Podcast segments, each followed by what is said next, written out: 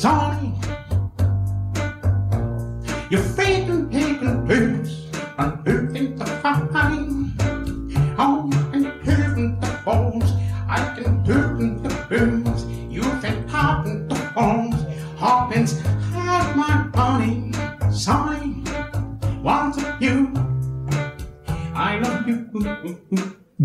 Bonjour à tous, je suis Maxime du podcast Recoversion et vous écoutez Super Cover Battle, le sixième épisode, et dans Super Cover Battle, nous classons les reprises que vous nous envoyez à la manière de l'excellent podcast Super Ciné Battle. Et avant de te passer la parole, mon cher Damien, vu qu'on doit tout à Super Ciné Battle, je me suis aperçu que papa et toi aviez quand même pas mal de points communs. C'est vrai. Alors déjà, en premier lieu, il fait du podcast Mm. avec brio et ouais, avec Daniel Andrieff accessoirement, mais il est podcasteur comme toi. Mhm. Ensuite, il est instituteur ou prof des écoles, je sais jamais comment on dit, euh, comme toi. Mhm. Il est musicien, donc lui est batteur, toi est guitariste, mais hein, c'est un musicien comme toi. Il a d'excellents goûts en musique. Ah, non, là du coup ça marche Si, pas. en si, fait. si, autant, si, autant arrête. pour moi.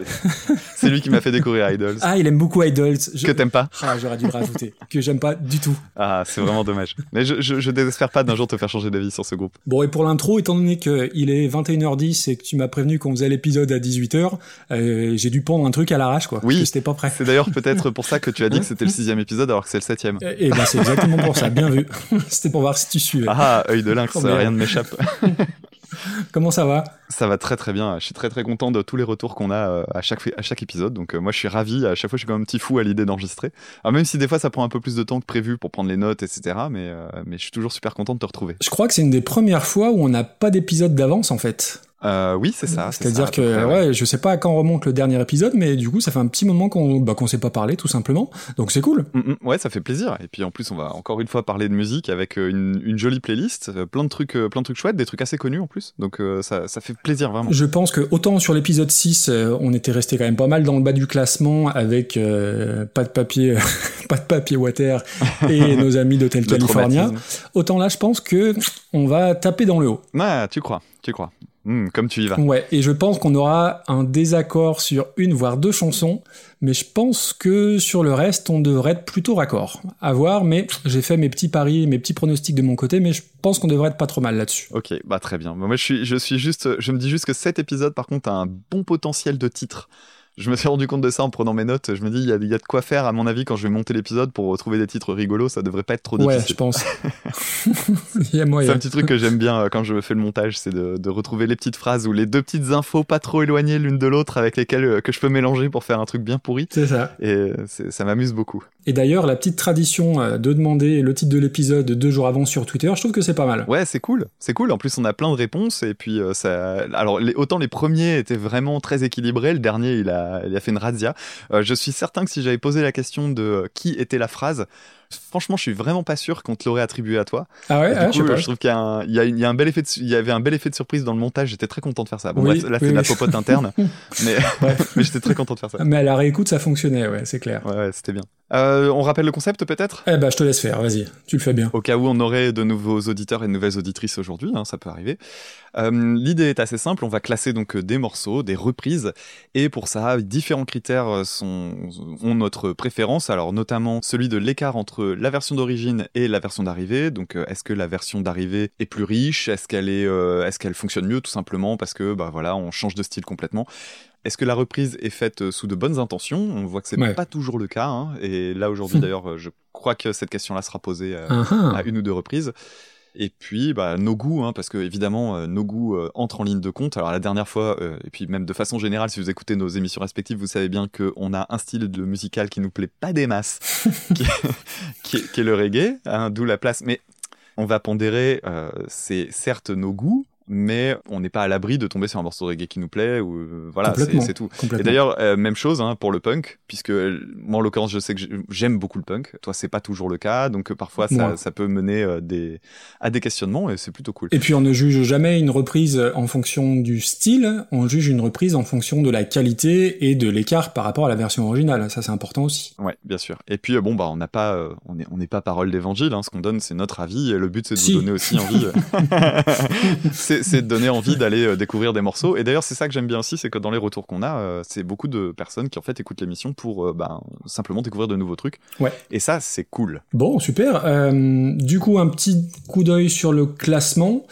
Euh, bon, on va commencer par le bas, c'est plus rigolo. Bon, on a eu deux entrées fracassantes euh, à l'avant-dernière et à la dernière place euh, la dernière fois. Ouais. Donc, pas de pas de pied water par les Bidochons, reprise des Beatles. Et à la dernière place, Hotel California, massacré par Eddie Fitzroy et Bigastar. Euh, sachant que je regrette quand même un petit peu que Paperback Writer soit avant-dernier. Alors, on chipote, hein, parce que quand on arrive à ce niveau de classement, c'est vraiment, c'est, Oui, comment on dit, c'est faire du mal aux mouches, comme dirait je sais plus qui. c'est ça.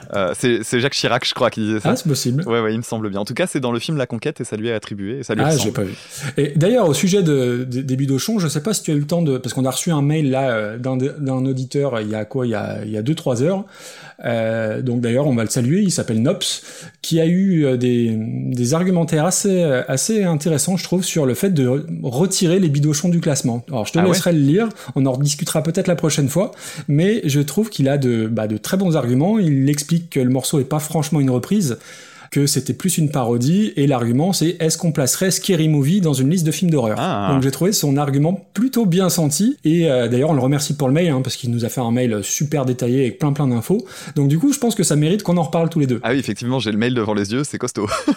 oui, mais là, là, il- je trouve qu'il a aussi raison, c'est qu'étant donné qu'ils sont euh, tout en bas du classement, on en parle souvent, et du coup ça, bah, ça leur fait un peu de pub, si je puis dire, tu vois ce que je veux dire? Ah, ouais. Alors que pour lui ça mériterait un, un ventre mou euh, insignifiant, quoi. D'être oublié complètement. Donc voilà, je te laisserai le lire, mais à voir. Hmm. Mince, est-ce qu'on n'est pas en train de faire un effet stressant sur les bidochons Hmm, c'est pas impossible. Ouais, c'est chaud, c'est chaud.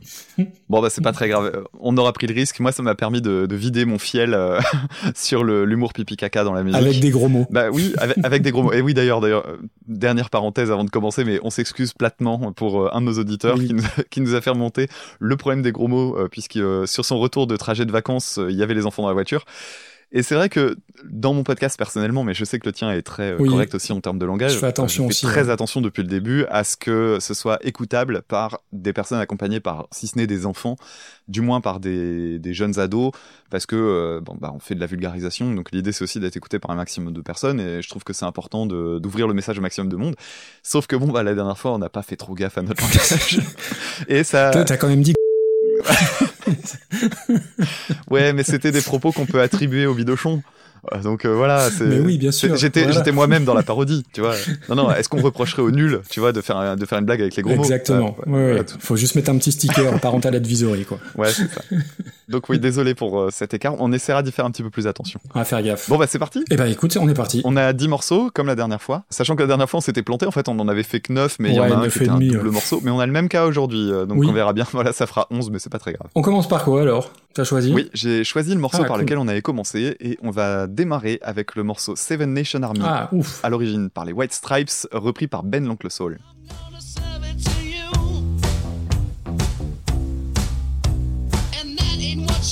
to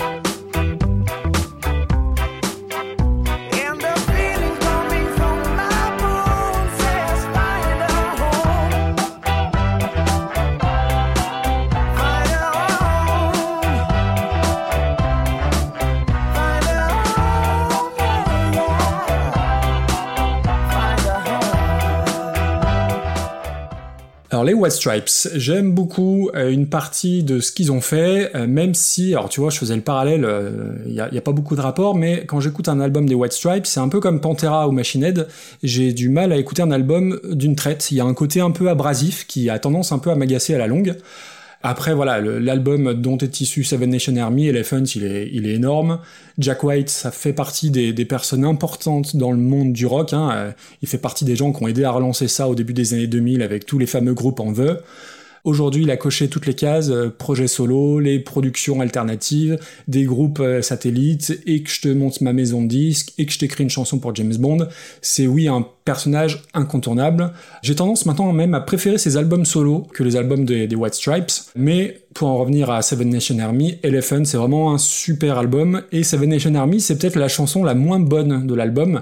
Alors du coup, en me le réécoutant, bah, j'ai une petite pensée pour toi, parce qu'il y a une chanson de Burt Bacharach dedans, I Just Don't Know What to Do. Ah oui? Oui, Je crois que j'ai jamais écouté l'album en entier en fait, donc euh, tu me l'apprends. et bah c'est une reprise de, de Burt Bacharach qui est superbe. Et pour en revenir sur la chanson Seven Nation Army, c'est le syndrome euh, We Are the Champion, c'est-à-dire que Ah, on, personne n'a pu y échapper. Euh, c'est une chanson qui a échappé même aux West Stripes en devenant un, un chant de gros bœufs dans les stades. Alors j'ai le droit de dire gros bœufs dans les stades hein, parce que j'y vais, euh, y compris aux États-Unis, hein, dans les matchs de baseball. euh, je crois que c'est même devenu l'hymne officiel de certaines compètes de la FIFA, Seven Nation Army. Donc la chanson est devenue imblairable très clairement. Malgré tout, c'est une très bonne chanson avec la ligne de basse qui est faite en fait à la guitare, la batterie binaire de, Ma- de Meg White qui est super efficace. Et euh, rendons à César euh, ce qui appartient aux Belges, c'est le club de Bruges, pour la petite histoire, en 2003, en Coupe d'Europe, qui ont été les premiers à utiliser le pop, pop, pop, pop, pop, pop. Voilà. Donc après, tout le monde l'a repris, mais on doit ça au club de Bruges, donc bravo les Belges.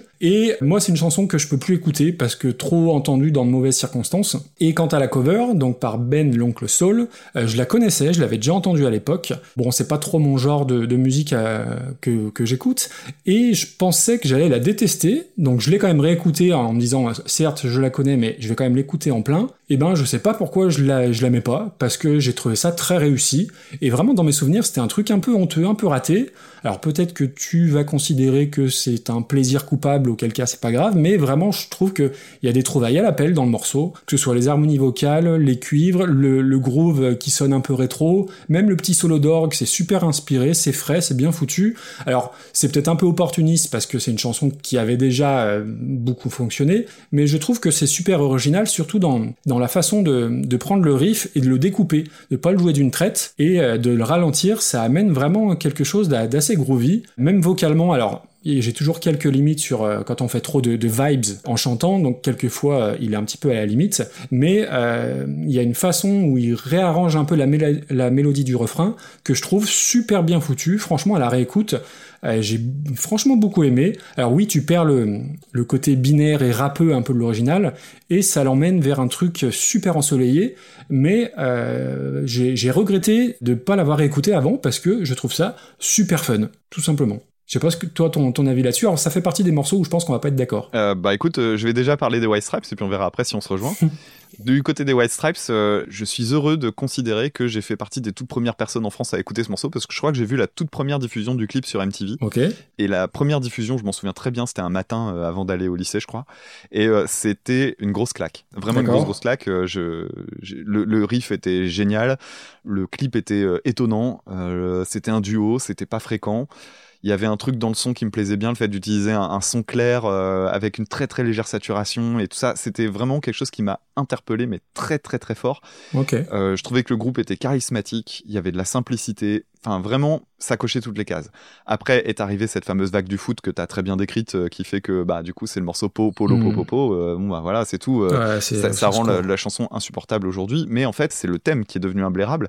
Mais j'ai réécouté la chanson plusieurs fois pour l'enregistrement, et je t'avoue que quand je l'ai réécoutée en tant que chanson de rock, je la trouve toujours aussi bien. Elle a évité le syndrome Lenny Kravitz dont, j'avais parlé Ah il y a ouais, quelques ouais, épisodes. c'est drôle. Ouais, ouais, moi, elle passe encore très bien. Et euh, je trouve que c'est euh, une chanson qui est bourrée de détails quand tu l'écoutes avec un peu d'attention.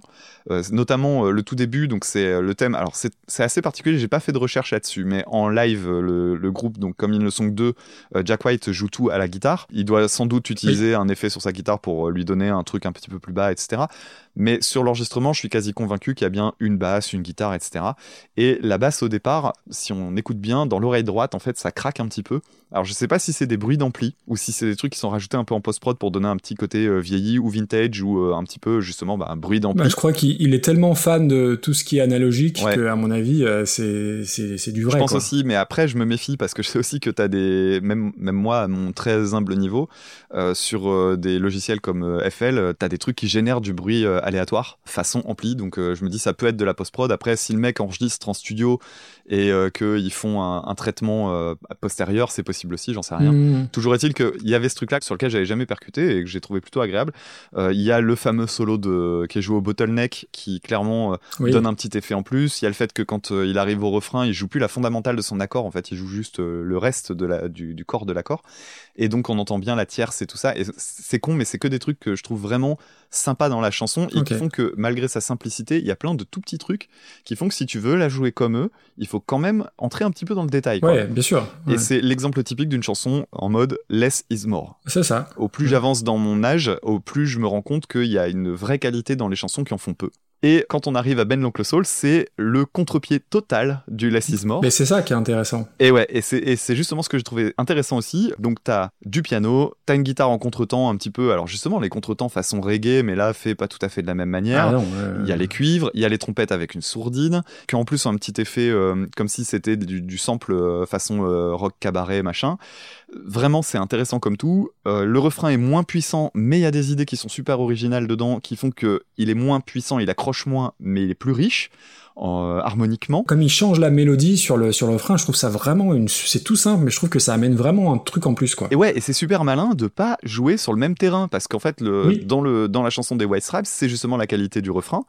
Et euh, là, tu te dis, ben non, je vais pas essayer de jouer sur le même truc parce que je vais me faire cartonner. Donc, euh, on, on va dévier un peu l'exercice Mm. et ça marche super bien. Les harmonies vocales, toi, je sais que t'adores ça. Il y en a quand même pas mal et c'est plutôt chouette. Ah bah oui. euh, Et donc ouais, les harmonies qui sont un peu changées pendant le refrain. Alors j'ai essayé de regarder ça à la guitare tout à l'heure. Euh, sur la guitare, on entend fort la tierce et en fait les trompettes jouent la quinte et euh, du coup c'est ça qui donne le côté euh, changement en- dans l'harmonie. En fait c'est pas la même note qui est mise en valeur et bah ça change beaucoup de choses en fait mine de rien. Et en fait si c'est une chanson que clairement je réécouterai pas pour moi parce que c'est pas ma cam, je trouve que c'est une excellente reprise vraiment. Ah ok. Tu vois, je pensais que t'allais la défoncer. Je sais pas, pas- je sais pas pourquoi. Ah bah, des fois, il faut faire preuve d'objectivité. euh, Non, non, mais en fait, vraiment, c'est pas une chanson qui me fait plaisir parce que je trouve ça beaucoup trop lisse, en fait. Pour être tout à fait honnête, je trouve que c'est une, une très belle reprise estampillée TF1. Encore une fois, je suis désolé. Ouais ouais. Il y a, il y a peut-être ce côté-là, peut-être. C'est euh, genre quand t'as une grosse prod qui fait un truc propre avec euh, plein de bons musiciens, ça donne ça. C'est inoffensif en fait. Donc c'est pas un truc pour moi. Par contre, je reconnais que c'est de la bonne musique, ouais. Après, ce qui est drôle, c'est que moi, quand j'écoute Elephant de White Stripes, bah, Seven Nation Army, je la zappe parce que je peux plus l'é- l'écouter.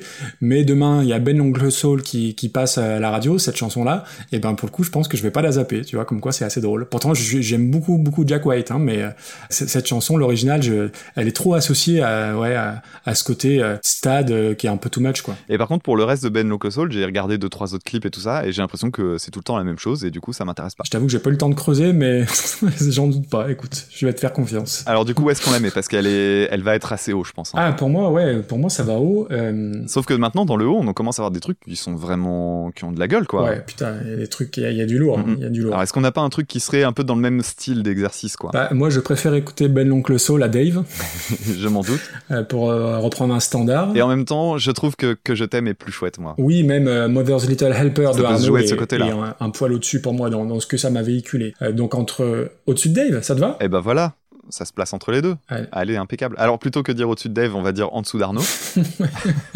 non mais pareil, ce qui me fait marrer maintenant, c'est que sur sur internet, euh, sur euh, sur Twitter et tout ça, ça devient limite un mème de se payer ma tronche avec Dave et tout ça. Alors je suis pas du tout fan de Bah, Dave. t'es- Non, non, c'est trop tard, J'aime beaucoup la chanson. Va- T'es Monsieur Dave. J'aime beaucoup la chanson Vanina, mais ça s'arrête là quoi. Donc euh, non, non, écoute, euh, donc du coup ça fait 14e. Euh, 13e. 13e ah, ça, ça doit être mes yeux alors. En fait, c'est juste que les numéros ah sont oui, les bons merde, à côté. ok, c'est pas les bons. ok. Et on va remercier surtout François, hein, qui nous a euh, envoyé cette reprise. Tu vois, on, on est fidèle à, à ce qu'on fait d'habitude, c'est-à-dire qu'on zappe de remercier euh, l'auditeur ou l'auditrice. Euh, donc c'est, je crois que c'est François. toujours aussi fidèle, c'est toi qui t'en souviens. Je vais vérifier. C'est bien François qui nous a soumis ça, donc merci François. Merci beaucoup. Alors continuons, la suivante, ce sera la septième dans la liste, ce qui nous emmène où? Bah c'était Seven Nation Army. Eh ben Donc, on va ça prendre celle- Donc on va, va, on va refaire un petit tour de, de random generator. hein. Ce sera la sixième. La sixième, c'est Girls Wanna Have Fun par Cindy Lauper en 83, reprise par les Chromatics dans une version qui s'appelle Girls Wanna Have Some, et on va voir ce que ça donne.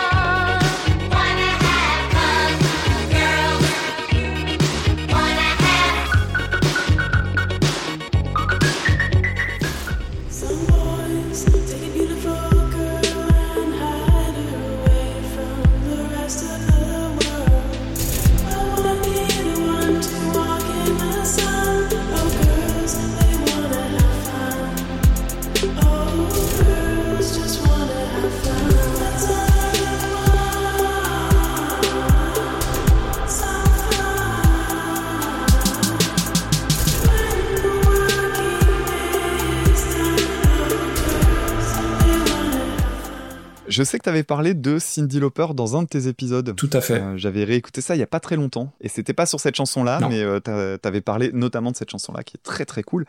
Pour moi, la chanson Girls Wanna Have Fun, c'est vraiment un de mes titres préférés des années 80. Ça sent les années 80 à 500 km. Alors je pense notamment au, au synthé euh, que j'appelle le synthé Club Dorothée.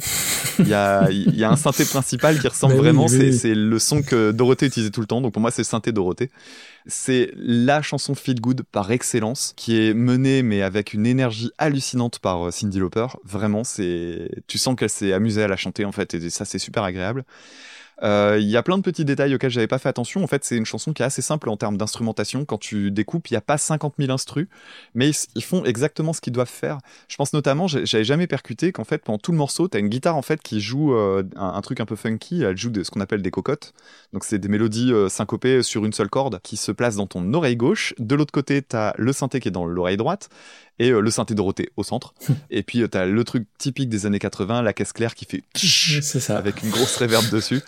Et c'est un morceau mais qui donne tellement la pêche. C'est une chanson que j'adore. Je fais des CD tous les étés avant de partir en vacances, dans lesquels je mets euh, 80 morceaux un peu de tout style.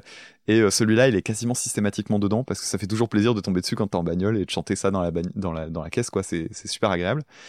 Et la reprise euh, donc euh, de Chromatics qui nous a été demandée plusieurs fois Oui. et qui revient régulièrement. Les Chromatics apparemment ont fait euh, plusieurs reprises. Alors je connais pas du tout le groupe et j'étais très très impatient de voir ce que ça allait donner parce que celle, cette reprise-là on nous l'a demandé au moins trois ou quatre Ouais, fois. vrai. Et notamment j'ai un collègue du boulot qui s'appelle David qui me l'avait suggéré aussi. On va en profiter pour le remercier du coup parce que c'est lui. Ouais. Alors j'ai deux David dans mon équipe à l'école donc Ah merde. et je sais et c'est le David qui écoute pas l'émission. Euh, Pratique. Donc c'est mon David c'est pas mon David copain qui écoute l'émission systématiquement. Voilà, mais je fais coucou aux deux du coup. Donc la version des Chromatics, bah, j'étais super impatient de l'écouter. Alors c'est une version super éthérée. T'as de l'écho partout, t'as de la réverb. Et puis là, je vais arriver à mon troisième truc que j'ai écrit. J'ai écrit euh, la 808 casse-couille. Le 808, en fait, c'est le, ça vient des, batteries électroniques des années 80. Donc il y a le TR-808, c'est le Roland TR-808, qui est un, un truc qui aujourd'hui retrouve des lettres de noblesse et est utilisé à tort et à travers. Alors parfois c'est très bien fait. Là, j'ai trouvé que c'était vraiment euh, l'éléphant dans le magasin de porcelaine. Et c'est super, en fait, c'est super bien fait. C'est fait avec énormément de soin. D'accord. Ça aurait eu sa place dans un film de David Lynch, dans un épisode de Twin Peaks ou dans un film de Xavier Dolan, sachant que Xavier Dolan, généralement, il, choisit très bien ses chansons et il en aurait choisi ch- peut-être une un peu plus péchue. Je pense que dans ce genre de contexte, j'aurais pu l'entendre. Par contre, euh, clairement, moi, j'ai juste eu l'impression que la chanson aurait dû s'appeler euh, Girls Wanna Go to Sleep ou Girls Wanna Get Bored parce que je me suis fait chier. En fait, vraiment, c'est une, une version qui, pour le coup, qui prend la reprise, la chanson de départ à contre-pied. Et je trouve que ça, ça va tellement, mais à l'opposé même de ce qu'était l'intérêt du morceau de départ, Ouais. que bah, t'as enlevé tout le sel, en fait. Ok. Et j'ai trouvé que c'était une reprise particulièrement ennuyeuse. D'accord. Euh, alors déjà, moi, je vais, je vais revenir un peu sur la chanson de Cindy Lauper parce qu'il a une histoire un peu particulière cette chanson parce qu'à la base, c'est pas une chanson de Cindy Lauper, c'est une chanson de Robert Hazard qui la chantait à la fin des années 70, mais euh, c'est un gars qui avait pas franchement de succès. Je crois même qu'elle est jamais sortie officiellement parce que lui, il a sorti des albums, mais elle est jamais sortie officiellement officiellement sur un de ses albums. Et donc Cindy Lauper, elle l'a récupérée. Au départ, elle voulait pas la chanter parce que c'est une chanson qui est à la base qui est très machiste. Donc elle a réadapté toutes les paroles.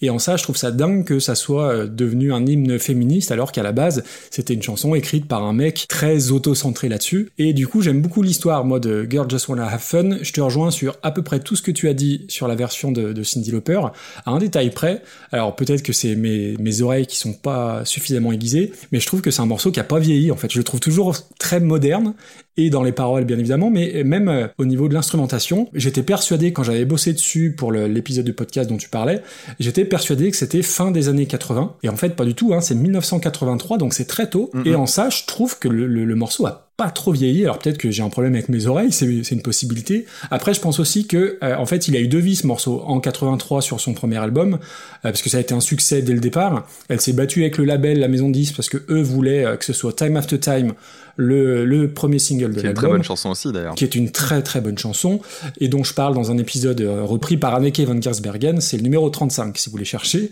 Mais elle, elle a euh, voulu, elle a vraiment insisté pour que ce soit cette chanson-là qui en soit le premier single. Ça a été un carton en 83 et en fait, je pense que mon avis est biaisé parce que en 94 est sorti son best-of avec une pochette rouge très réussie et c'est un album que tous les gens de notre génération ont acheté, je pense. Donc, il y a eu deux succès un petit peu et euh, c'est peut-être pour ça que je trouve que le morceau est super moderne. Et du coup, comme toi, j'étais très impatient euh, de découvrir la version des Chromatics. Chromatics, moi, ça me parle pas du tout. C'est la première fois que je lisais ce, ce nom de groupe.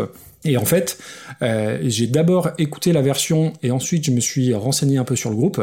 Et ce qui est drôle, c'est qu'ils ont sorti un album avec sept versions de la chanson. Ah ouais? Une qui s'appelle Girl Just Wanna Have Some, une qui s'appelle Girl Just Wanna Have Fun, donc le titre original, une qui s'appelle Girls Just Wanna Have Drums, et une qui s'appelle Girls Just Wanna Have Dub. Donc euh, autant dire, j'ai pas tout écouté, j'ai écouté euh, la somme, J'espère que j'ai écouté la bonne.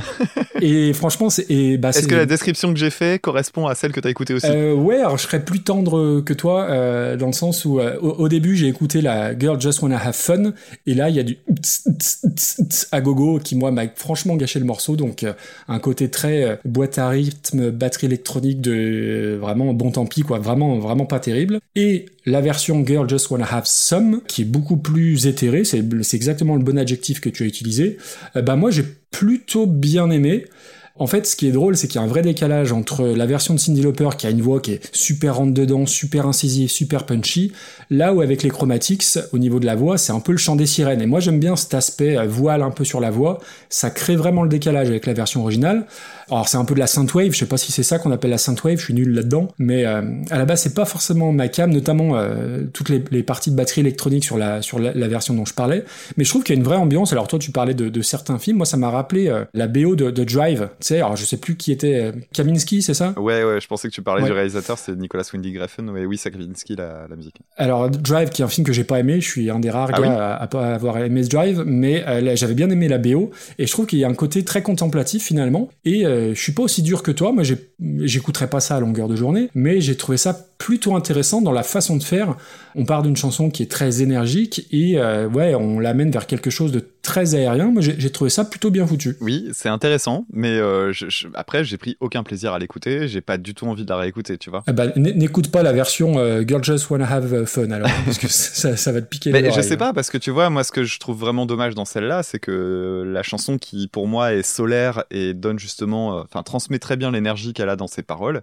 Là, moi, j'ai l'impression qu'ils ont tout retiré et je, j'y retrouve pas mon compte. Donc peut-être que si, si la version, la fameuse version, euh, enfin, Ouais. peut-être qu'elle me plairait davantage, mais j'en doute, hein, cela dit. C'est rare. Alors après, il y a même sur l'album, ils ont même sorti des versions plus ou moins remixées instrumentales. Alors j'ai pas poussé le vice à écouter les, les, sept- les 7-8 morceaux parce que c'est pas Oh, trop c'est mon truc. chiant, ces trucs-là, quand t'as 50 trucs à écouter. Mais je m'attendais un- en fait, je m'attendais à rien et j'ai pas été déçu. Donc au final, moi je suis content. D'accord, c'est c'est pas mal. Euh, moi, j'ai fait une petite flèche qui fait une vague vers le bas, c'est-à-dire qu'en gros, pour moi, c'est ventre mou qui descend. Ventre mou qui descend. Voilà, moi du coup je vais plutôt regarder dans le milieu de classement et euh, ça va se décider euh, sur des chansons que j'ai pas trouvé formidables. Ok. Mais ça va pas non plus être du fond de classement. Par contre, je la vois pas très très haute. Écoute, moi je regarde vers euh, Tainted Love et Smooth Criminal. Ouais, ça me semble correct. On est à peu près au milieu, milieu plus. Ouais, on est, bah, en termes de nombre, en fait, on arrive vers le bas. Puis il y a le fameux, il y a le fameux Alexandrie, Alexandra et Vive le feu pas très loin. C'est ça qui permet Ouais, aussi de se situer. J'ai toujours ça en ligne de mire. Ouais, bah écoute, ça me semble plutôt pas mal parce que musicalement, moi, c'est pas ma cam. Je trouve que le- ça passe à côté, mais euh, je l'ai dit, hein, c'est, euh, ça reste un, un truc bien fait. Ouais, je trouve. ouais. Alors why not? Bah, je te laisse décider où tu le mets parmi tout ce, tout ce petit truc là. Eh ben, écoute. euh, Ah, attends, j'ai peut-être un avis. Vas-y. Il y a Mabens des Brigitte dans le genre euh, truc un petit peu, euh, un peu aérien. euh, Oui, qui est pas très loin. Et il y a, bah, il y a Jean-Baptiste Chelmerdine aussi hein, dans le genre truc un petit peu étonnant et Mhm. décalé par rapport à la chanson d'origine. Eh ben, écoute, entre. en dessous de Jean-Baptiste Chelmerdine. Ok, faisons ça. Donc, du coup, ça fait 39e place, j'ai bon? C'est bien ça, ouais. Donc, on est, ouais, on est milieu, milieu du classement, quoi. On a quoi, 72 morceaux? Euh, oui, c'est ça. Bon, bah voilà. Très bien. Et on remercie qui déjà? Je sais plus si on l'a déjà fait. David, c'est toujours David. Ah mais oui, c'est même moi qui l'ai fait. C'est vraiment une catastrophe. Alors, tu peux te démerder au montage, hein, si tu veux. hein, Ah non non non, bah non. pour bah, passer écoute, pour le euh, mec poli, quoi. Bah je- ouais, je vais surtout passer pour quelqu'un qui a un Alzheimer précoce, mais euh, bon ça c'est un doute que j'ai depuis longtemps, donc ça ça campe un peu le personnage.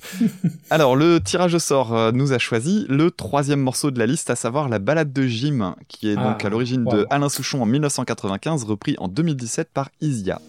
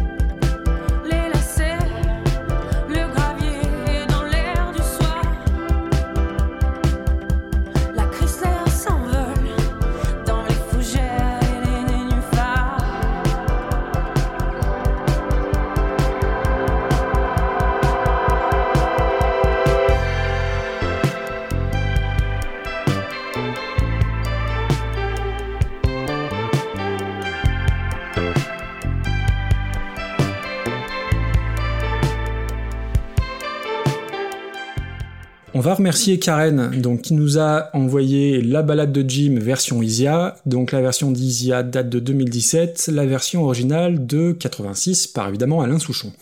Alors, avant de parler de la reprise, euh, alors souvent on rigole dans le podcast, on dit des conneries, euh, c'est bonne ambiance. Euh, je vais un peu plomber l'ambiance et j'en suis sincèrement désolé. Alors, Alain Souchon, pour faire bref, je connais très peu. J'ai longtemps cru que c'était un truc très ringard à écouter, jusqu'à ce que je grandisse un peu et que je me rende compte que c'était absolument brillant, que ce soit au niveau des textes, au niveau de plein de mélodies.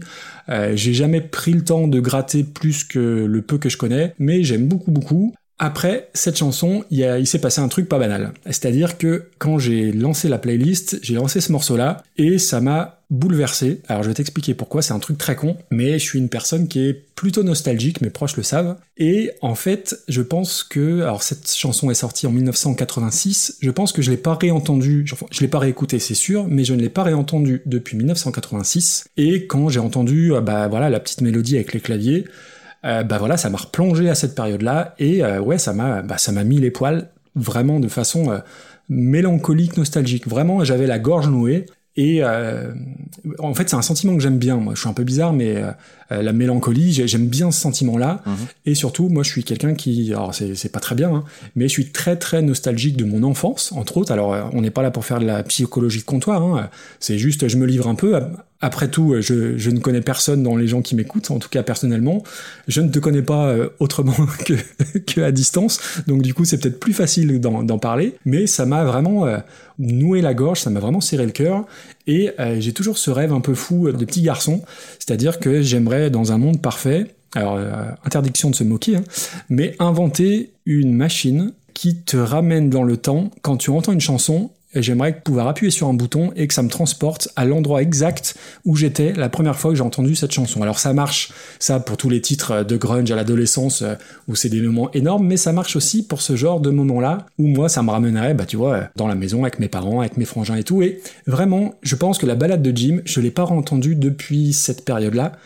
Et cette petite mélodie dans les, le- qui- fran- franchement, ça m'a tourneboulé. J'en ai eu, alors je vais pas dire j'en ai chialé, non, euh, je, je vais pas abuser non plus, mais ça m'a vraiment fait quelque chose. Alors après, il faut quand même parler de la chanson. Euh, bah, j'adore, du coup, euh, j'a- j'adore. Je trouve que c'est très beau. Alors, j'ai gratté un peu l'histoire, et semble-t-il assez tragique, parce que ça fait allusion un peu à la mort du, père d'Alain Souchon, euh, qui est mort, je crois, quand il avait 14 ans. Alors évidemment, oui, la prod a un peu vieilli, les claviers, les synthés, tout ça, mais ça a vieilli, mais pas suffisamment, je trouve, pour la rendre moins, moins bonne. Vraiment, c'est une chanson que j'aime beaucoup. Donc, Isia, moi, quand j'ai écouté le premier album d'Isia, ça a été une super claque, et ça a été un vrai, vrai choc. C'est une nana euh, qui, a, qui envoyait du, lourd. J'ai eu la chance de la voir en live au Théâtre Antique de Fourvière, donc le cadre, il est absolument euh, magnifique. C'était juste après la sortie de son premier album, donc un vrai album de rock avec des grosses guitares, de l'audace, vraiment euh, tradition rock pure et dure. Et sur scène, on avait pris une claque, mais monumentale. Euh, alors Fourvière, c'est un théâtre antique, théâtre romain, et euh, je sais pas, le concert avait duré une heure et demie facile. Et il y a un moment où elle faisait, bah c'est une bête de scène, hein, elle faisait le tour en courant, et elle a même fait un passage euh, a enfin a cappella, a cappella sans micro, comme Mireille Mathieu à la grande époque, mais une Mireille Mathieu en barésie, voilà. Et on avait passé un moment extraordinaire. Le souffle était quand même bien retombé au deuxième album, qui avait des velléités un peu plus électro et qui était moins rock. Mais après, moi j'aime beaucoup le personnage, je la trouve super touchante. Quand elle a eu son César, euh, voilà, moi, elle, moi, elle me fait quelque chose cette minette. Même quand Jacques Higelin est mort et les différents hommages qu'elle a rendus à son père, euh, elle avait un rapport très très fusionnel avec son père. Voilà, j'aime beaucoup le, le personnage. Après, sur sa chanson, alors j'ai vu que c'était issu d'un album hommage donc euh, à Alain Souchon, et j'en ai déjà parlé dans Recoversion. Je suis pas très client généralement des albums hommages. Souvent, c'est des trucs où on fait ça à distance, où il n'y a pas trop d'alchimie entre les, les chanteurs ou les musiciens. Les intentions derrière sont un peu douteuses. Et puis, bah, c'est surtout que c'est la grande mode hein, en France depuis quelques années. Il y a eu bah, Jean-Jacques Goldman, il y a eu Renaud, Eddie Mitchell. Euh, L'album hommage, c'est un peu le César d'honneur qu'on te donne avant qu'il soit posthume, en fait. Donc. Il y a, il y a cette résonance-là qui me plaît pas trop. Quand j'ai écouté la première fois, ouais, je, la version de Dizia, j'ai trouvé ça un peu bof. Et en fait, je l'ai réécouté une deuxième fois, et là, j'ai, en fait, plus je l'écoute, cette, cette version, et plus je l'aime. Alors, au blind test, je pense que j'aurais pas reconnu la voix d'Isia, parce qu'elle est très posée par rapport à moi, ce que je connais d'elle sur ses, son premier album très rock. L'habillage musical, je le trouve très très sympa, avec une, une basse très présente, des claviers Oui. en avant, un peu à la, à la ZXX, qui est un groupe que j'adore. Alors après, c'est un album hommage, donc tu peux pas faire n'importe quoi, c'est très fidèlement exécuté. Elle sort pas vraiment, je trouve, de, de la mélodie, enfin, c'est très fidèle à la version de, de, de Souchon, sauf que, et là je trouve que c'est une vraie bonne idée, il y a le petit pont instrumental avec la, une basse bien rebondissante. C'est quelque part entre Daft Punk et MGMT. Euh, moi j'ai beaucoup aimé ce petit passage-là que t'as pas dans la version originale, hein, évidemment. Et c'est une chanson qui se bonifie avec le temps. Et surtout, il y a un truc que j'avais pas fait gaffe la première fois, et alors je sais pas ce que ça veut dire, je suis assez nul pour interpréter les, les trucs, mais à la fin, dans la dernière phrase, quand elle dit comme elle lui sourit, attention, Jimmy veut lui plaire, et on entend son sourire à Isia. Et je, ça apporte un truc, alors je sais pas ce que ça veut dire, je sais pas comment l'interpréter, peut-être que tu vas m'aider, mais ça apporte un petit charme particulier, et en plus, vu l'état de, d'émotion, entre guillemets, où, où j'étais avec la version originale, bah, ça, bah, putain, ça m'a plu, et, et du coup, je l'ai réécouté deux, trois, quatre fois, et j'aime beaucoup. Voilà. D'accord. Ça va être compliqué pour la descendre, hein, maintenant. bah, je sais pas trop. euh, alors, je vais, je vais aller très très vite sur Souchon parce que t'as dit énormément de choses et, et je pourrais jamais dire quoi que ce soit d'aussi joli que ce que t'as dit.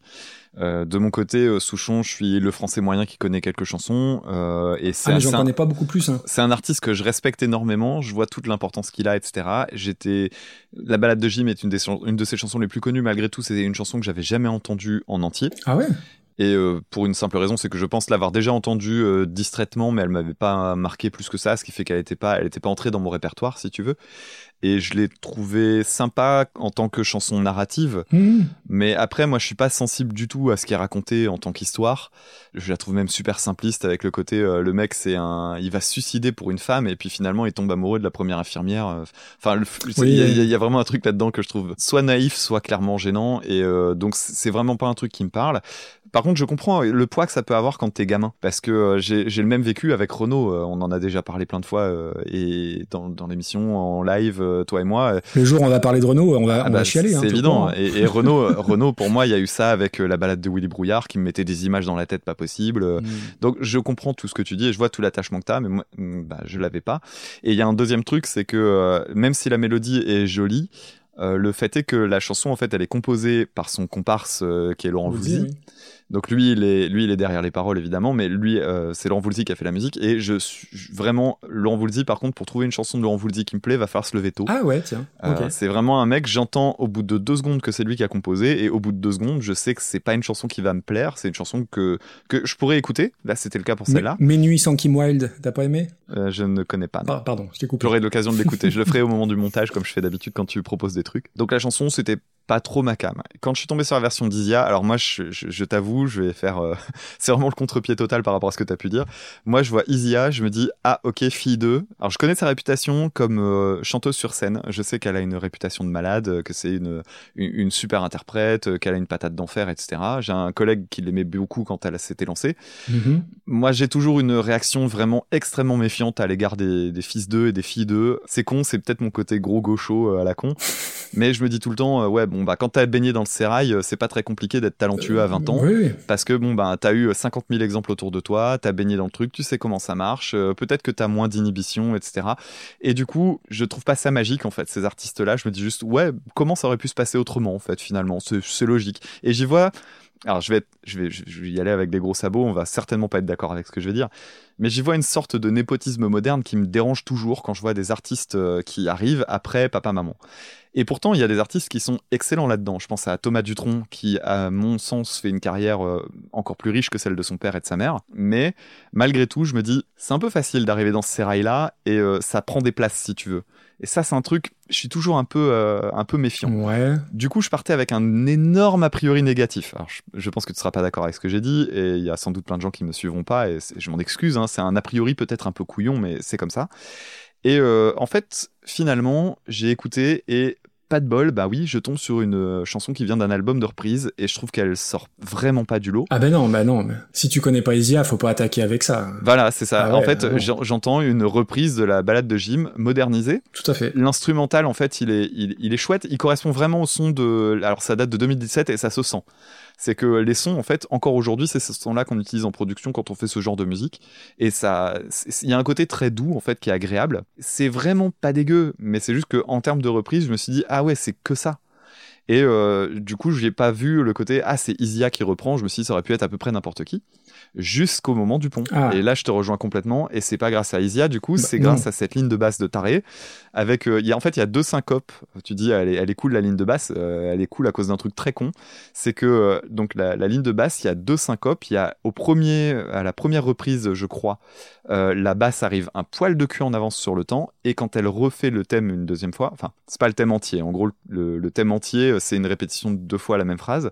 La première fois, la phrase est jouée avec un temps de- d'avance et après, elle est jouée avec un temps de retard. Et ça, c'est répété deux fois.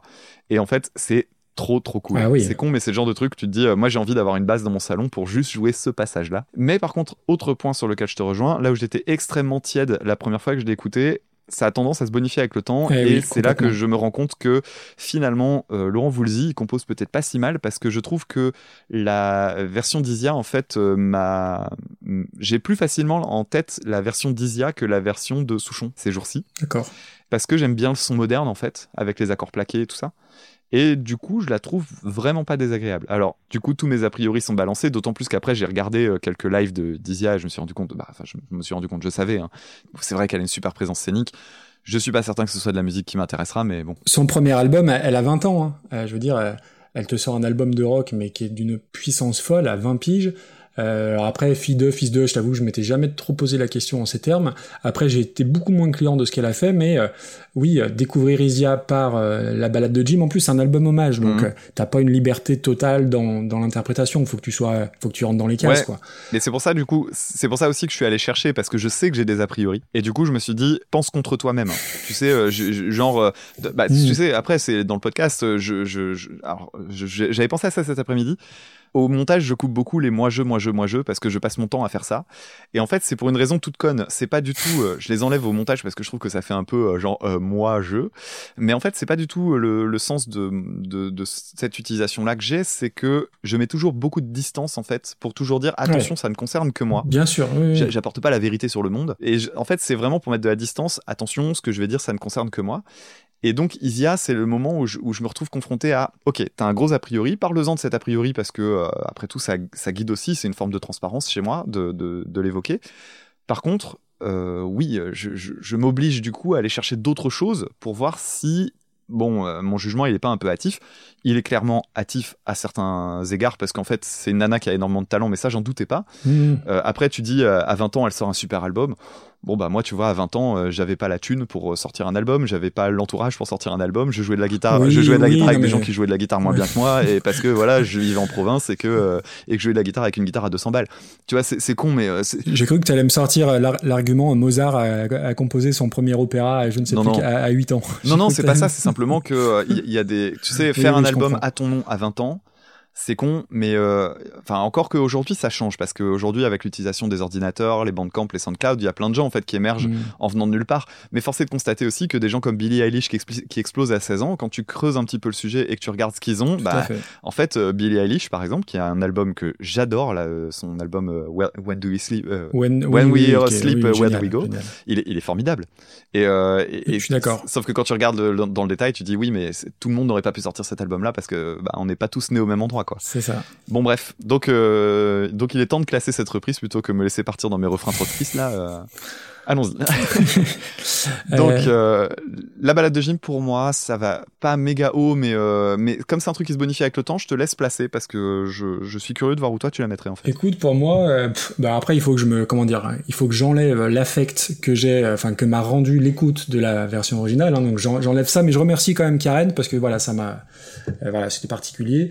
Moi, si je regarde dans la version, si je regarde dans la catégorie reprise fidèle, moi ma ligne d'horizon, on va dire que c'est Bohemian Rhapsody, Panic at the Disco. Pour moi, c'est au-dessus. Ah, c'est très bas, hein, du coup. Oui, oui, non, non, mais c'est là, c'est le, le plancher, hein, Parce que tu pars du principe que tu vas chercher une reprise fidèle. pour que ce soit comparable. ouais. Et moi, je me dis, ben, on vient de classer les chromatics, ça peut pas être en dessous des chromatics. Ah bah non, non, non, je Parce que j'ai quand même l'impression qu'elle va se bonifier avec le temps, alors que celle des chromatics, je, vais la laisser au Bon, placard. eh ben super, bah on va regarder bien plus haut. J'y j'y vais par étapes en fait. Tu vois, je, je- je te teste et on, et on y va par étapes. J'ai envie de mettre ça au-dessus de Creep euh, par Damien Rice, Alors, ça nous mène à quel numéro? Ça a l'air d'être haut parce que je le vois pas sur mon écran. 23e. C'est vrai que Creep, euh, c'était la reprise à la guitare acoustique euh, de base, euh, ça peut être comparable. Ça l'emmène assez haut quand même. Mais ouais, je pense qu'elle va se bonifier, c'est une chanson qui est chouette. Ouais. Il y a la ligne de basse au... Ouais, Allez, c'est pas déconnant. Super. On la met là. Donc on la met là?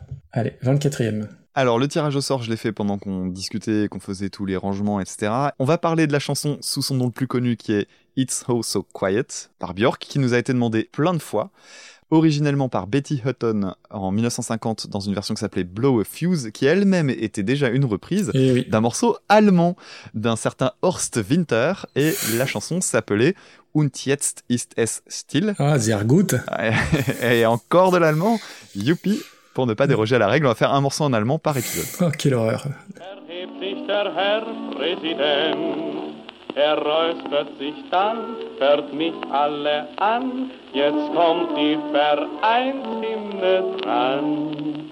Jetzt ist es still, psst, psst, ganz mäuschenstill, psst, psst, Gewitter schwül, psst, es ist unheimlich still, psst, psst, jetzt kommt ein Krach,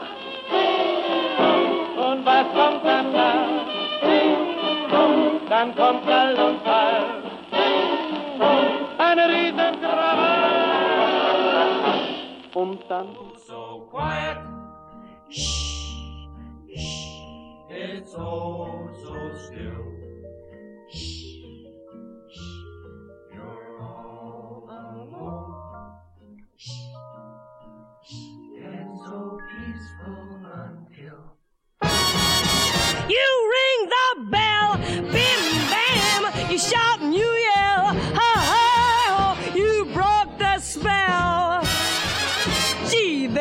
Swell, you almost have a fit. This guy is George and I got hit. There's no mistake, cause this is it. till it's over and then it's nice and quiet. Shh, shh, but soon again, shh, starts another big riot. You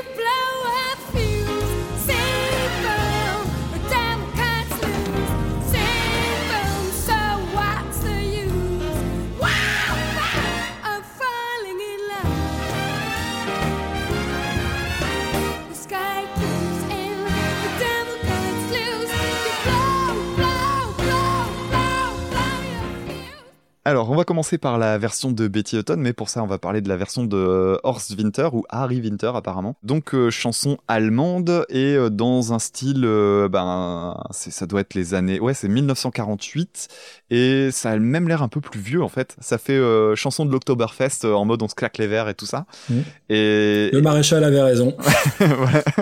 Pour citer les inconnus. Et il y, y a tout un truc qui fait que je trouve ça rigolo de d'en écouter aujourd'hui en 2020. C'est très anachronique.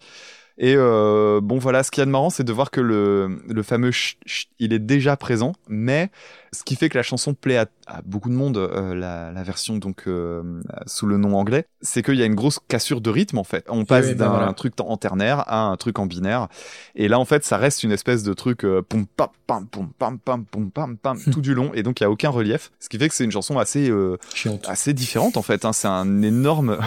Mais la version de Betty Hutton est déjà euh, vachement bouleversée en fait, et elle est déjà très bonne. Alors spoiler, hein, on va les classer euh, conjointement, celle de Betty Hutton et celle de Björk, parce qu'elles sont extrêmement proches. Euh, L'une est juste très modernisée. Alors Betty Hutton, je me suis rendu compte euh, très récemment que je la connaissais déjà, puisque j'ai joué à Fallout depuis le Fallout euh, 3 et j'ai fait le Fallout New Vegas et le 4. Et dans Fallout New Vegas, il y a une chanson que j'adorais. Euh, puisque j'aime beaucoup les, les BO de Fallout, je sais pas si tu as joué à ces jeux-là. Pas du tout. Et en fait, ces jeux-là, ils se passent. euh, tu, tu connais un petit peu l'univers, euh, grosso modo. Pas du tout. Je, suis- je suis pas un gros gamer, tu vois. ok, boomer. Alors, pour... ah oui, mais t'es la caution ancienne du podcast. Eh ben oui. T'es là pour nos auditeurs et auditrices cadres. Euh, le, le morceau, en fait, enfin, dans le jeu, si tu veux, tu joues à un truc, c'est du post-apo, et en gros, c'est après un apocalypse nucléaire qui a lieu au moment de la guerre froide, donc dans les années 50, grosso modo. Donc tu te tapes pendant euh, tes pérégrinations euh, dans les terres désolées, tu n'entends que de la musique qui date de cette période-là. Et c'est super bien, en fait. Ça fout une ambiance pas possible. T'as un gros décalage entre euh, tomber sur des créatures euh, vraiment dégueulasses, euh, être euh, en danger tout le temps, être sous les radiations, machin, et des chansons super feel good avec des trompettes et tout. C'est assez marrant. Et dans euh, le Fallout New Vegas, il y a une chanson de Betty Hutton euh, qui, en plus de ça, reprend à des, des similitudes avec la, la chanson It's So Quiet, puisque elle fait euh, c'est Shazam, Bam à la Kazam, je crois. Et elle le fait en criant avec des gros coups de caisse, de grosses caisses et tout. Enfin, c'est assez pompier comme truc, mais c'est plutôt cool. Et donc la chanson de, de It's So Quiet, moi j'étais content de la découvrir par euh, Betty Hutton, mais j'ai eu aucune surprise puisque je connaissais par cœur la version de Björk évidemment. Oui. Il y a juste un truc, c'est que le cri final euh, sur, alors c'est la phrase, c'est euh, This is it. Autant Björk euh, gueule déjà pas mal, euh, Betty Hutton, elle, elle- gueule encore plus fort. Ah, c'est un poil au-dessus, ouais, clairement. Ouais, et je l'ai mis dans l'extrait normalement parce que je m'étais dit qu'il fallait le mettre. Et euh, j'adore ce passage en fait. Et limite, j'écoute la chanson juste pour écouter ce truc-là parce que je trouve ça trop trop cool. Et c'est ce qu'elle faisait déjà sur la chanson à la Kazam que j'aimais beaucoup. Hmm. Et donc, euh, bah, la reprise de Björk, c'est rien d'autre qu'une reprise méga fidèle de ça avec une grosse, bah, avec un truc vachement plus moderne derrière. Voilà, c'est une chanson qui est très connue et en même temps, c'est loin d'être la chanson que je préfère de Björk parce que c'est très différent de ce qu'elle propose d'habitude. Et c'est une chanson que j'aime bien, mais sans plus. Par contre, je trouve que c'est une très très bonne euh, adaptation en fait euh, du, du point de départ. Elle est très fidèle à la version de Betty Hutton, ouais. Pour le coup, c'est, c'est pas un copier-coller, mais, Bah, mais ça en est pas loin. Ouais, si, c'est, on, on est clairement là-dedans. hein. Je, je pense vraiment que c'est un, Ouais, c'est un copier-coller boosté. euh, euh, je sais pas d'où leur est venue l'idée de reprendre cette chanson, parce que je sais pas si la chanson de Betty Hutton était euh, encore connue au moment où Björk l'a reprise, ou si c'était vraiment. Enfin, tu vois, moi c'est con, mais j'ai appris que c'était une reprise de Betty Hutton quand on a reçu euh, 50 listes qui nous disaient attention, c'est une reprise de machin. Ouais, je crois que je l'ai appris à peu près à ce moment-là aussi, ouais. Voilà, et donc je, je serais pas surpris que la majorité des gens pensent que c'est une chanson de Björk, mais en fait, Mm. a posteriori, ça jure tellement avec ce qu'elle fait euh, habituellement que c'est pas étonnant du tout que ce soit une reprise. Bon, je passe rapidement sur la version de. Alors, on a eu le général Van Dremler euh, la dernière fois. Allez, Là, on a Harry. Harry Horst. Non, non, mais je dis, je dis ça dans un but bien précis. Euh, Alors, on n'est pas dans un épisode de Derrick. Hein, je rassure nos auditrices et nos auditeurs. Tu vas nous Mais apprendre le- qu'il travaillait pour, euh, pour le Reich. Eh ben, il était dans la Wehrmacht de 1943 à 1945. Non, non, mais c'est vrai. Hein. Et euh, euh, capturé ensuite par les Américains. Donc sa chanson, oui, il y a le chuchute là que tu retrouves dans la version de Betty Hutton. Euh, sinon, euh, voilà, j'avais noté dans, tu vois, dans les notes, je lis euh, chanson euh, conventionnelle, pom papa pom papa. Donc ça, tu l'as très bien, tu l'as même mieux fait que moi, le pom papa pom. Donc euh, ouais, moi j'ai, j'ai pas d'affect particulier avec le truc qui craque, comme tu l'as dit toi. Euh, ouais, moi, ça, ça- j'avoue que ça me passe un petit peu au-dessus. Sur la version de Betty Hutton, j'avais jamais entendu parler de Betty Hutton bah, jusqu'à ce qu'on ait les listes, hein, un petit peu comme toi. Alors, ce qui est drôle, c'est euh, que cette chanson-là, It's So So Quiet, c'était même pas un single, c'était une vulgaire face B euh, d'un autre titre euh, à elle.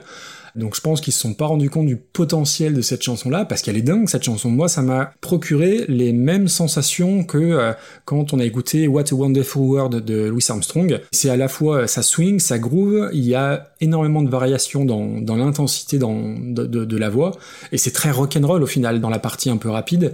Euh, elle délivre une puissance au niveau de la voix. Je trouve ça vraiment très très classe.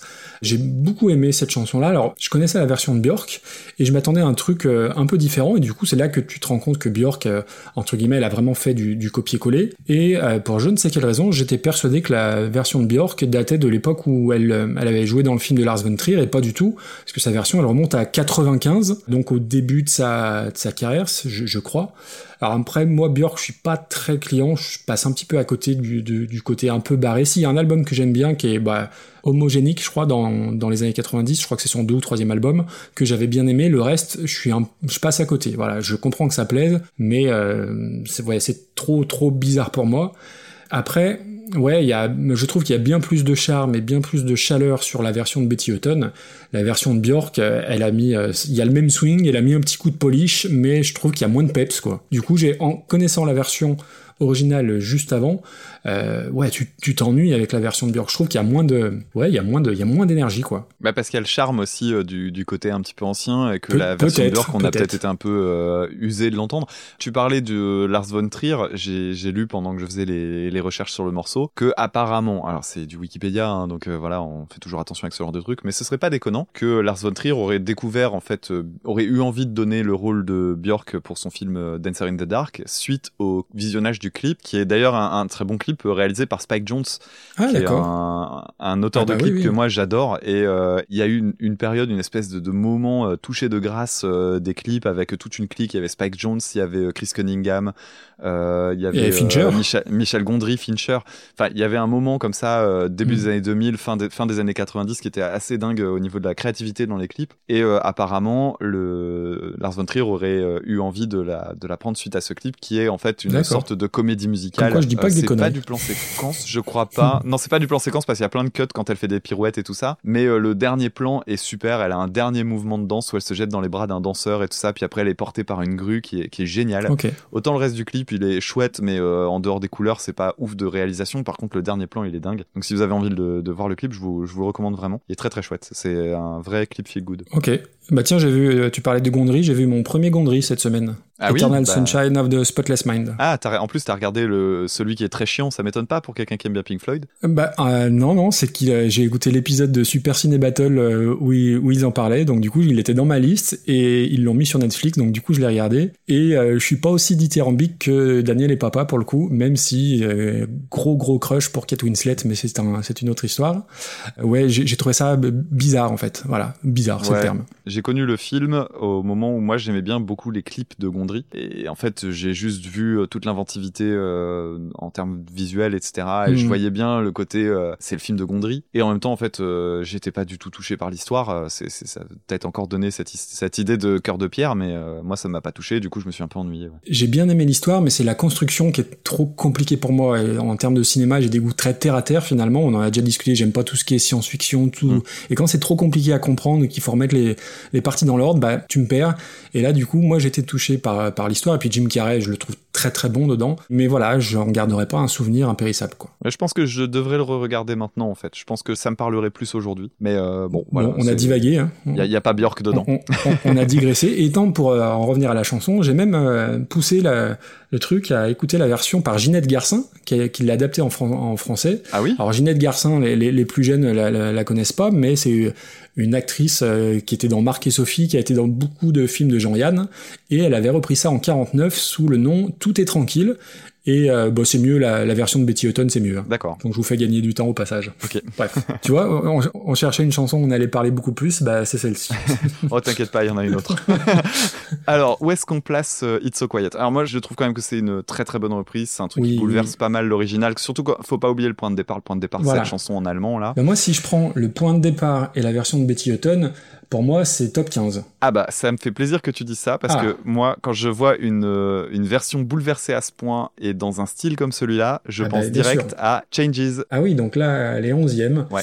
Euh, Et du coup, moi, je la vois juste au-dessus. ouais, ouais, ouais, je regarde même si je la mets pas plus haut. Ah oui Plus, plus haute, ouais. Alors ouais, là, par contre, ça va peut-être se négocier parce qu'il y a des trucs que j'ai pas trop envie qu'ils descendent.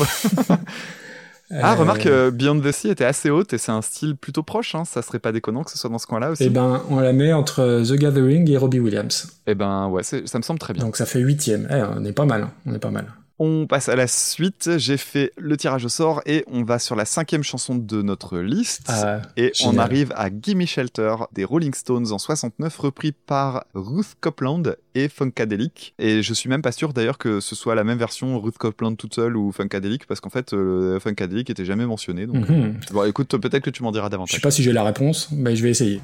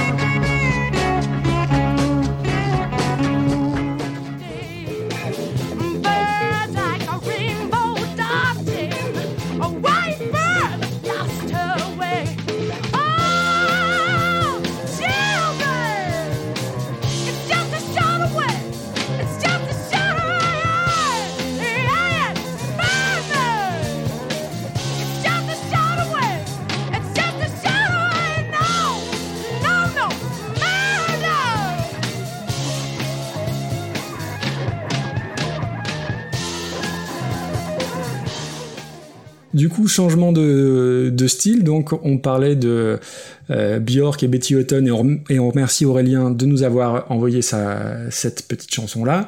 On va passer à un style radicalement différent puisque Gimme Shelter, donc, c'est les Rolling Stones en 69, repris par Ruth Copeland et on doit cette proposition à Florian qu'on remercie par la même occasion. Alors, je sais que t'es pas trop client des Rolling Stones, que moi j'aime plus que toi sans être un, un fan ultime, mais Gimme Shelter, c'est une de mes chansons préférées, je pense, des Stones.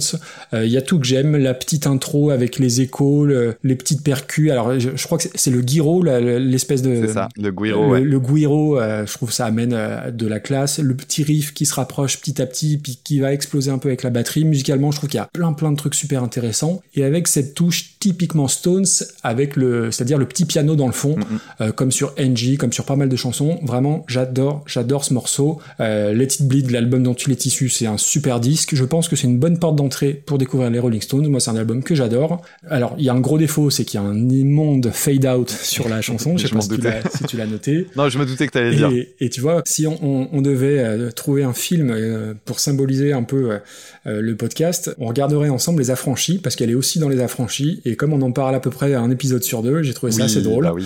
Et euh, voilà, Gimme Shelter, c'est une chanson reprise par plein plein de gens. Alors moi j'ai noté, en plus de Ruth Copeland, euh, alors il y a la version des Stereophonics, moi que j'aime beaucoup, il y a eu Sisters of Mercy qui l'ont repris, et un truc improbable, O Kind avec Samantha Fox. Donc j'ai pas eu le temps d'aller creuser, mais je suis curieux d'aller écouter ça. Euh, du coup, j'étais inquiet et impatient d'avoir une reprise de Gimme Shelter. Alors, j'ai d'abord écouté et je me suis ensuite renseigné sur la personne, donc Ruth Copeland. Quand j'ai écouté ça au début, ça part plutôt pas mal. Alors c'est repris version version funk. Et en cherchant, je me suis rendu compte effectivement, tu parlais des des funkadelic tout à l'heure. En fait, l'album, alors il est produit, il est fait par Ruth Copeland, mais aidé de George Clinton et de toute la clique de funkadelic. Et moi, funkadelic, j'aime beaucoup. Euh, alors je sais pas si dans les auditrices et auditeurs il y a des amateurs, mais si vous ne connaissez pas euh, l'aspect rock psychédélique, euh, funky, cosmique, faut écouter l'album Maggot's Brain, donc de Funkadelic, qui est un vrai super album et avec des musiciens de fou. Il y a Bootsy Collins à la basse et il y a Eddie Hazel à la guitare. Et euh, alors sans me vanter, avant de me renseigner, j'avais cru reconnaître le, le son de guitare d'Eddie Hazel. Donc déjà là, ça m'a ça m'a attiré. Mais par contre, c'est très très mal produit. Euh, le, son de batterie, il est affreux, c'est très cracra. Je trouve que c'est pas assez bien produit dans le sens où le funk, c'est un, un style qui doit être clinquant, qui doit limite en faire un peu trop. Et là, au niveau de la prod, alors c'est un morceau qui date de 71, hein, donc c'est un vieux truc, hein, qui est sorti peu de temps après l'original. Mais je trouve que ça, ça, ça manque, ouais, ça manque de, ça manque de punch, ça manque de peps, et surtout un gros gros carton rouge. Il y a un pont qui a pas dans l'original, et le pont de Ruth Copeland, il est tout pourri, ça tombe tout à plat. T'avais une bonne énergie très communicative au début, et t'arrives sur ce pont. Euh, bah voilà, tout, tout retombe en fait. C'est, tu sais, c'est un peu quand t'es dans une soirée où il y a de la bonne musique rock qui passe et que t'as un connard qui vient mettre un slow. et ben c'est un peu cet effet-là. Il y a, y, a, y a tout qui redescend. Alors j'ai rien contre les slows, mais pas quand t'as attaqué un morceau avec une telle énergie. Après, tu le sens arriver, le- le- le- l'espèce de, de pont est là pour que ça remonte un petit peu en tension derrière, mais la remontée en tension ne m'a pas convaincu et je suis très très déçu parce que quand j'ai compris et j'ai lu que c'était un peu funkadelic derrière, je m'attendais à un truc vraiment limite qui allait un peu plus rouler des mécaniques si je puis dire. Et j'ai été expression des années 80 n'est-ce pas? Et j'ai été super déçu et en plus il termine aussi sur un gros fade out.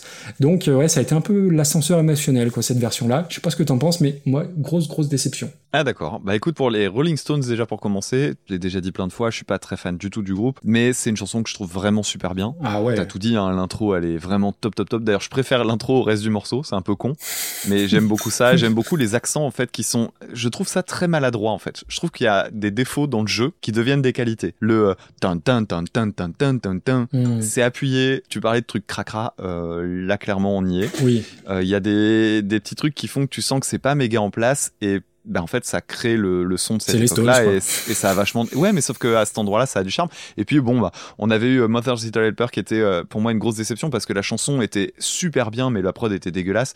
Là la prod est quand même franchement un gros cran en dessous Oui. on est trois ans après et euh, c'est cool. Franchement c'est cool. Euh, cela dit j'ai pas grand chose à dire sur la chanson si ce n'est que elle est très très bien. Et pour ce qui est de la reprise de Funkadelic c'est marrant parce que je te rejoins pas sur tout. D'accord. Alors, elle a beaucoup plus de groove. Alors ça, on peut le, on le doit évidemment à la batterie À et la basse ouais. Qui sont vachement plus engagées en fait que dans la chanson des, Oui. des Stones. Et je trouve qu'en ça, déjà rien que là-dessus, je trouve que la reprise est vraiment pas désagréable parce que je trouve que la, la batterie et la basse en fait sont juste beaucoup plus agréables à écouter. Il y a un chant qui est ultra énergique et sans doute un peu trop. Tu sens que la chanson, elle a été faite pour mettre en valeur le chant. Mm. Et il y a un côté genre, euh, je suis euh, Janis Joplin, euh, je, je gueule très fort, euh, super aigu, et bah c'est un peu épuisant. Surtout que la chanson est longue, elle est longue, longue, longue, longue, longue. Le fameux pont. oui Alors sachant que le pont, je vais y revenir, mais je te rejoins pas du tout. Alors la guitare funky, pour euh, revenir dessus, j'aime bien encore une fois la balance. hein. Alors je sais pas, moi je connais Funkadelic en tant que groupe, mais je me suis jamais penché sur eux. Donc le guitariste et tout ça, pour moi c'est assez obscur. Ce que j'ai repéré, c'est que la- celui qui joue dans l'oreille droite, c'est très précis, hein, celui qui joue dans l'oreille droite fait des feels super intéressants et il a un, un- un bon groove très très cool. Et ça donnait un peu l'impression d'avoir deux versions parce que dans l'oreille gauche, t'écoutes la version des Stones en fait. ouais Donc il y a un côté, euh, la version euh, un peu plus plate à gauche et plus dynamique à droite. C'était assez marrant de- d'écouter euh, en pensant comme ça. Et puis euh, bah, le break, euh, moi j'ai trouvé qu'il était bienvenu en fait. L'orgue, moi je trouvais que c'était c'était plutôt cool. putain mais il est long le break hein Ben moi Ouais. je l'ai bien aimé. Par contre, je trouve que le build-up marche pas. Et c'est pas à cause de, du pont, c'est à cause de la reprise. Quand tout le reste se met en route, le souci qu'il y a, c'est que la prod de l'époque, alors que moi je trouvais pas si dégueulasse que ça. Alors cracra par, parce que peut-être que tu penses au funk et que effectivement bah, le funk c'est un style peut-être plus clean dans la production. Là il y a un Oui. côté funk rock qui à mon sens justifie le fait que ce soit un peu plus crade parce que simplement plus spontané je trouve. Mais quand on en arrive au moment où tout le monde se remet en route, en fait, la prod peut pas booster le son parce que ben l'époque le permettait pas et du coup ça reste un truc très très lisse et du coup tu changes les artifices. C'est-à-dire que moi à ce moment-là j'aurais bien aimé que ce qui booste c'est un truc dans la prod, c'est-à-dire euh, qu'on pousse les basses, qu'il y a un instrument en plus, j'en sais rien. Et là en fait ce qui se passe c'est juste que la basse en fait elle va jouer en croche, euh, la batterie elle va faire du remplissage en veux-tu en voilà. Hmm. Euh, il va y avoir des solos et puis des chœurs dans tous les sens. Et il y a un côté genre ah ça aurait pu décoller mais ça décolle pas. Mais ça décolle pas. ouais. Mais j'ai trouvé quand même malgré tout que c'était plus un, un défaut de prod qu'autre chose et moi c'est une reprise que j'ai trouvé pas désagréable du tout. Est-ce que je préfère réécouter la chanson des Stones ou la reprise? Ben j'en sais rien, je pense que c'est euh, deux salles, deux ambiances et que ça dépendra de ce que j'ai envie d'écouter. Euh, moi, je, je préfère écouter la version des Stones, c'est de très loin. Et pourtant, j'aime beaucoup Funkadelic, et, mais une grosse déception. Je vais pas la défendre euh, bec et ongle, clairement pas, mais je la vois pas en fond de classement, c'est du c'est du milieu, toi tu vas me dire que c'est du milieu mou. Écoute, on a euh, 70 morceaux. La 35e, c'est Les mots bleus par Bachung. Euh, est-ce que c'est au-dessus? Est-ce que c'est en dessous? Tac, euh, Damien Je trouvais que les mots bleus, pour re- reprendre ce que j'avais dit la dernière fois, euh, c'est Bachung qui s'auto-caricature avec un instru pas super inspiré. Donc euh, moi je vois ça au-dessus, mais je vais pas me bagarrer euh, pendant 107 ans non plus. Écoute, bah tu vois juste au-dessus, t'as quoi Les Ramones, Al Hurt. Je trouve que le vol du bourdon est plus fun. Allez, à la limite, je le vois au-dessus de, au-dessus des Ramones. sachant que j'aimais pas trop les Ramones, mais j'ai moins détesté Russ donc ouais, au-dessus des Ram de Joey Ramone, ça me va. Ah oui, j'ai dit les Ramones, mais c'était seulement oui, Joey Ramone. Joey Ram ouais. On est sur de la 34 quatrième place. Ouais, enfin, sachant qu'on a mis des trucs au-dessus, hein, donc euh, il euh, y a. Ah oui. On est un peu moins précis que ça, mais bon, on verra bien. Vous irez sur le site écoutesa.fr, ce sera plus simple pour voir le classement. Tiens, d'ailleurs, euh, pendant qu'on y est, euh, en plus, on, est, on a dépassé la moitié, mais c'est bien de le rappeler. Quand on reçoit des mails des, auditeurs et des auditrices pour nous envoyer des morceaux, je vois qu'il y a une petite confusion aussi sur Ah, j'espère que je serai choisi. Rassurez-vous, tout le monde sera choisi. Tout le monde sera choisi, bah oui. Puisque ce qu'on fait, c'est qu'on prend un morceau par liste. Simplement, on ne fait pas disparaître vos listes, on a un gros gros paquet là de plus de 300 morceaux. Et en fait, ce qu'on prend, c'est qu'on passe à chaque fois un auditeur ou une auditrice euh, différente parce que ça permet en fait de contenter tout le monde. Eh oui. Je trouve toujours très frustrant dans les dans les podcasts participatifs comme ça de se dire bah en fait ton mail tu sais même pas s'il a été lu pas lu euh, est-ce que t'es dans les listes est-ce qu'on t'a oublié bah, en fait on vous oublie pas simplement on a un ordre de passage donc si vous nous avez envoyé un mail très récemment bah il y a quelques personnes devant vous mais comme on fait 10 morceaux par épisode euh, dites-vous que vous passerez forcément un morceau dans les 3-4 prochains épisodes quoi. On y sera vite, ouais. Et sachant que maintenant on nous envoie même des, des mails avec une liste de 4, 5, Ouais. 6, 7, 8 reprises et qu'on retoque même pas, on a tendance à tout prendre. Ouais, voilà, c'est ça.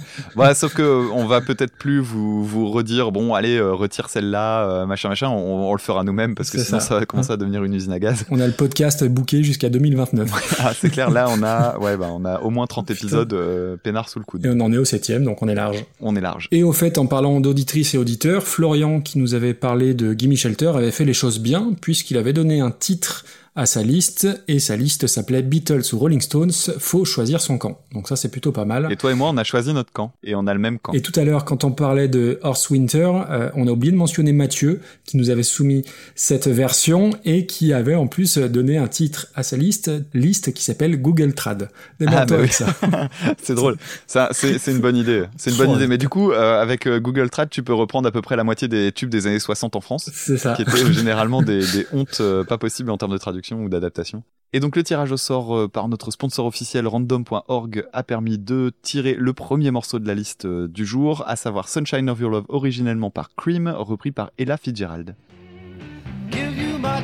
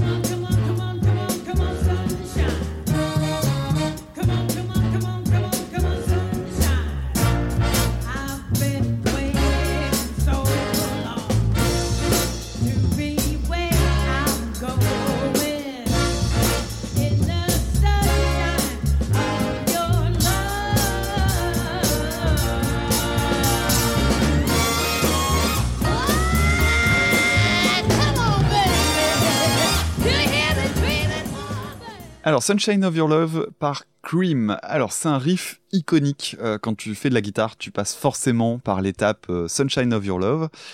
Et c'est un titre que j'aime pas vraiment, en fait. Euh, c'est d'abord c'est merde. bah ouais, c'est pas ma période.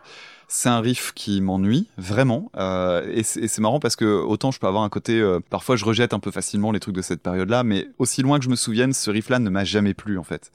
C'est un morceau qui est super connu, il a été repris par Hendrix, ça a été repris par Zappa. Ça montre bien son côté culte, mais de mon côté, c'est un riff qui m'inspire pas. En plus de ça, la construction du morceau, en fait, ce riff là qu'on réutilise, tin tin tin tin, puis après.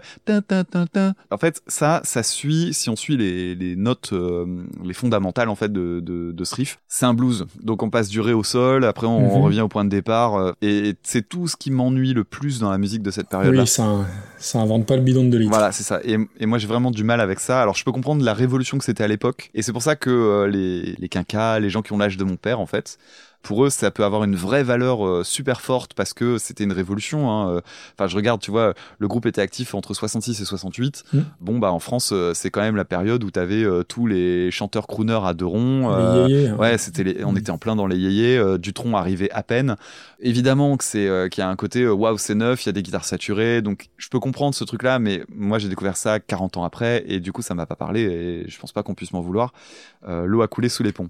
Donc c'est pas un morceau que j'apprécie et euh, je suis insensible en plus de ça au solo. Je suis insensible à la Oh batterie, c'est pas mon truc. Oh bordel. C'est marrant parce que tu parlais des affranchis tout à l'heure. Euh, ce morceau-là, il est dans les affranchis. Eh bah oui, oui je Et- l'ai noté aussi. Et il est aussi, et je t'en avais envoyé euh, dans, quand on en avait parlé pendant l'épisode précédent, il est pour moi complètement euh, raccord avec un sketch des nuls que j'aime énormément. Si vous le connaissez pas, c'est pas un sketch qui est si connu que ça, mais qui est génial. Non, c'est vrai. Euh, D'ailleurs, je suis même pas sûr vraiment que ce soit les nuls. En fait, c'est Shabba avec euh, Farouja et c'est la période comédie où en fait il y a tout un sketch où au début on comprend pas trop ce qu'ils foutent puisque t'as une mélodie qui ressemble à ce morceau-là, mais tu sais pas trop ce que c'est et puis il marche à l'envers et tout.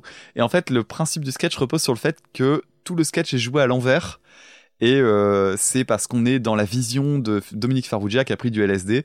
Et après, le, le- le truc est repassé à l'endroit. c'est très drôle. Et on se rend compte que toutes les, tous les gags qu'ils ont fait euh, étaient euh, des trucs faits à l'envers et c'est génial. En plus, il y a même le texte là, le rouge ombre, crame, rouge ombre, crame. c'est vraiment trop drôle quoi.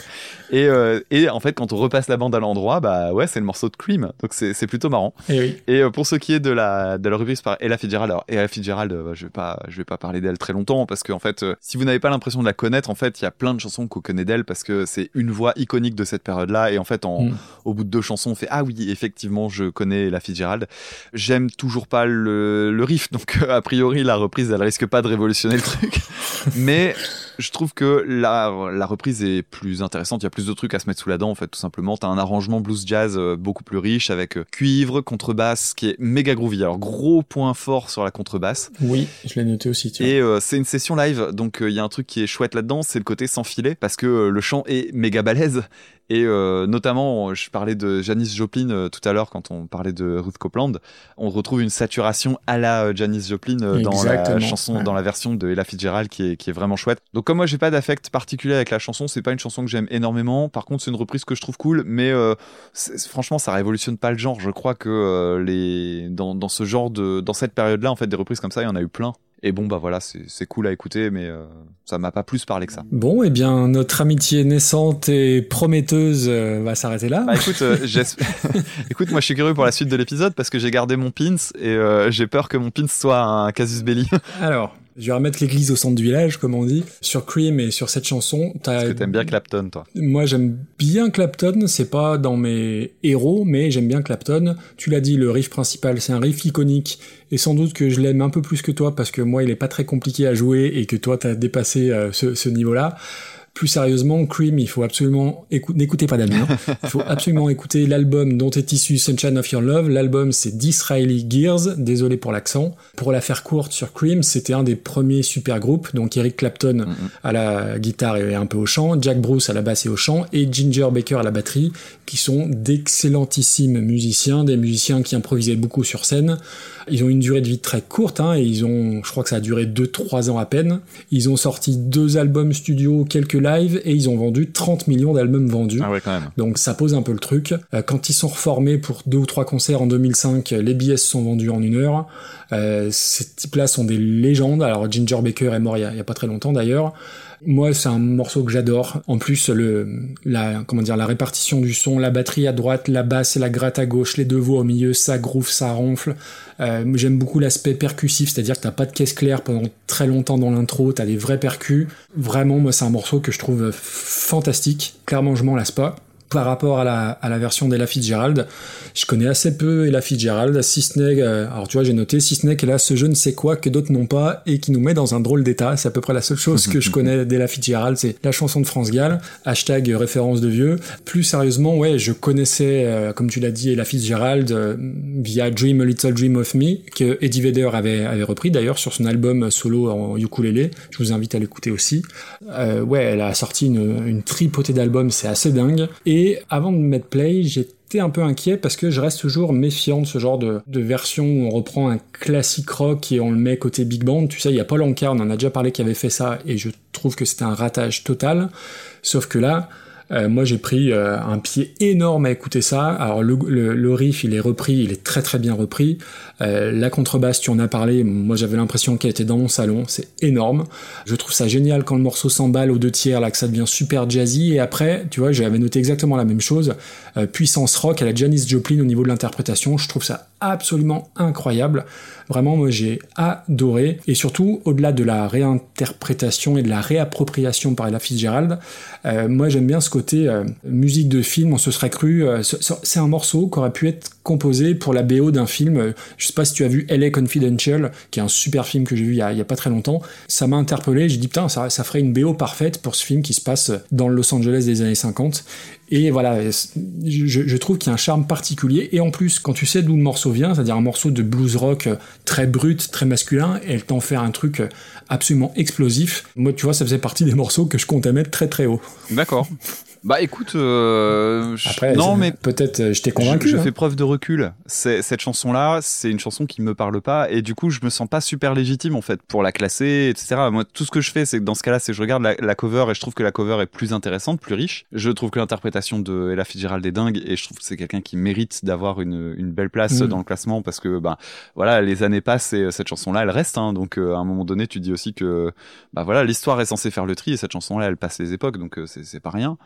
Mais euh, bon, voilà, moi, j'ai pas d'affect du tout. Et est-ce que t'as pas eu l'impression que c'est une chanson qui aurait pu être composée pour un morceau de ce genre-là? Bah pff, ouais, si, parce que c'est très bien fait, mais euh, comme je te disais euh, tout à l'heure, moi j'entends vraiment l'armature blues en fait. Ce qui fait que euh, j'entends toujours derrière la, la chanson de Cream Mhm. que j'aime pas. Donc donc c'est mon souci. Parce que tu vois, pour moi, c'était top 15, ça aussi. hein. Bah écoute, top 15, je me dis ok, top 10, je serais peut-être un peu plus sceptique. Mais pour une autre raison encore, c'est que euh, dans le top 10, on a aussi des, des petits noms euh, qui sont rarement mentionnés et Oui, oui, pour oui. lesquels je me dis bah ça fait chier de les faire disparaître derrière euh, un truc que tout le monde connaît euh, et qui est certes très bien mais qui a pas besoin qu'on le mette en avant en fait. Et écoute, moi, cette chanson a eu l'effet un peu Changes. D'accord Tu vois ce que je veux dire? C'est-à-dire un morceau euh, Ouais. plutôt plutôt rock que j'aime bien. C'est-à-dire que Changes par Black Sabbath, moi, j'aimais beaucoup. Donc j'ai un peu eu, ouais, ça m'a ça m'a évoqué ça. Donc après, on peut la mettre entre euh, Dancing Queen et Changes. hein. Ah mais moi je l'aurais mise en dessous par contre. Non, en dessous de Changes, tu as raison. Non, non, j'ai un, un peu d'affect, euh, quand même un peu plus pour Changes, même si c'est pas l'affect qu'on juge, mais effectivement, je pense au-dessus de Camille. Est-ce que je peux être un sale gars et est-ce que je peux te demander juste de laisser Camille au-dessus? Enfoiré. ouais, mais du coup, ça fait deux morceaux de la même, du- de la même émission euh, côte à côte, c'est pas grave. Je- J'essaye de trouver les arguments que je peux. hein. Bah dans ce cas-là, on peut la descendre en, on peut la descendre en 20e place, hein, moi je m'en fous. Euh, non, bah laisse Camille au-dessus, ça Puis va. euh, ça veut dire aussi que du coup, si on veut placer un morceau dans cet esprit-là, on sera obligé de se poser la question de Charles Bradley ou de Ella Fitzgerald, ce qui est Bien, pas mais on, on assumera. hein, on Ok. assumera. Très bien. Donc cette chanson, elle est donc euh, 14e, si je dis pas de bêtises. Ouais, Donc top c'est 15. top 15, c'est bon. Et du coup, euh, je me permets de remercier Vincent qui nous a proposé ce titre et en plus il avait mis euh, donc une liste de trois morceaux avec le titre LSD et on est en plein dedans. C'est vrai. C'est peut-être une des raisons pour lesquelles c'est pas des morceaux qui me parlent. Donc le prochain morceau, le tirage au sort effectué, on en arrive au sixième titre, à savoir Oops I Did It Again Oh, par Britney Spears en 2000, repris par Richard Thompson en 2006. So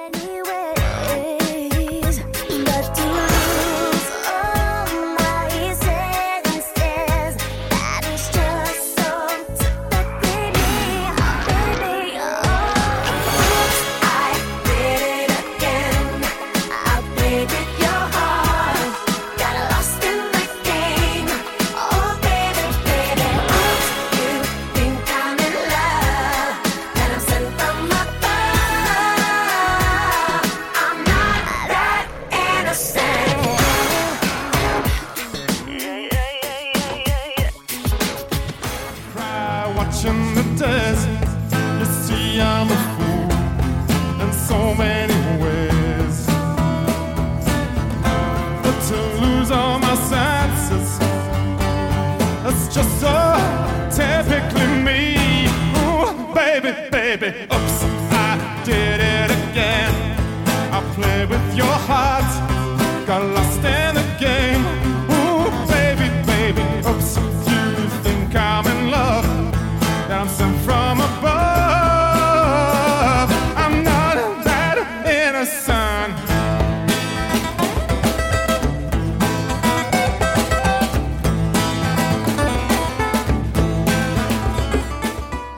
Avant que je n'oublie, on va remercier Eric avec euh, le titre de sa liste. Je connaissais l'original avant la reprise et je préfère la reprise. Chouette titre, on va voir si c'est le cas de notre côté. J'ai cru comprendre déjà à ta réaction que oui. et euh, je- j'en dis pas plus pour Je moi. spoil pas. À l'époque, le morceau Oops, I Did It Again, je l'aimais pas du tout. Et en fait, en le réécoutant, je l'ai trouvé super cool. Oh non. Donc, euh, c'est peut-être la surprise, mais euh, on retape dans Dave. C'est peut-être le nouveau, la nouvelle jurisprudence Dave, sachant que c'est pas la reprise, donc c'est pas grave.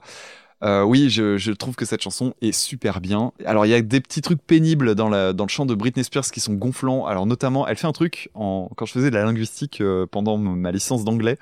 J'ai appris euh, le, un terme qui s'appelle la creaky voice. Alors la creaky voice, c'est quoi? C'est le fait d'aller chercher dans les graves avant d'attaquer sa phrase ou sa note. Et c'est un truc euh, très anglo-saxon en fait. Et euh, dans le cas de Britney Spears, ça se manifeste de cette façon-là, c'est que elle va attaquer sa phrase en faisant Mhm. Ah et ce truc-là, en fait, quand on y fait gaffe, ça devient insupportable parce que c'est chaque mot. Vincent Delerme. C'est Voilà. méga relou. En fait, non, elle fait pas un dégueulando. C'est juste qu'elle va attaquer sa note euh, avec une espèce de truc qui gratte au début et c'est super désagréable. Qui est imbérable. Donc Mm. voilà, ça c'est le côté négatif.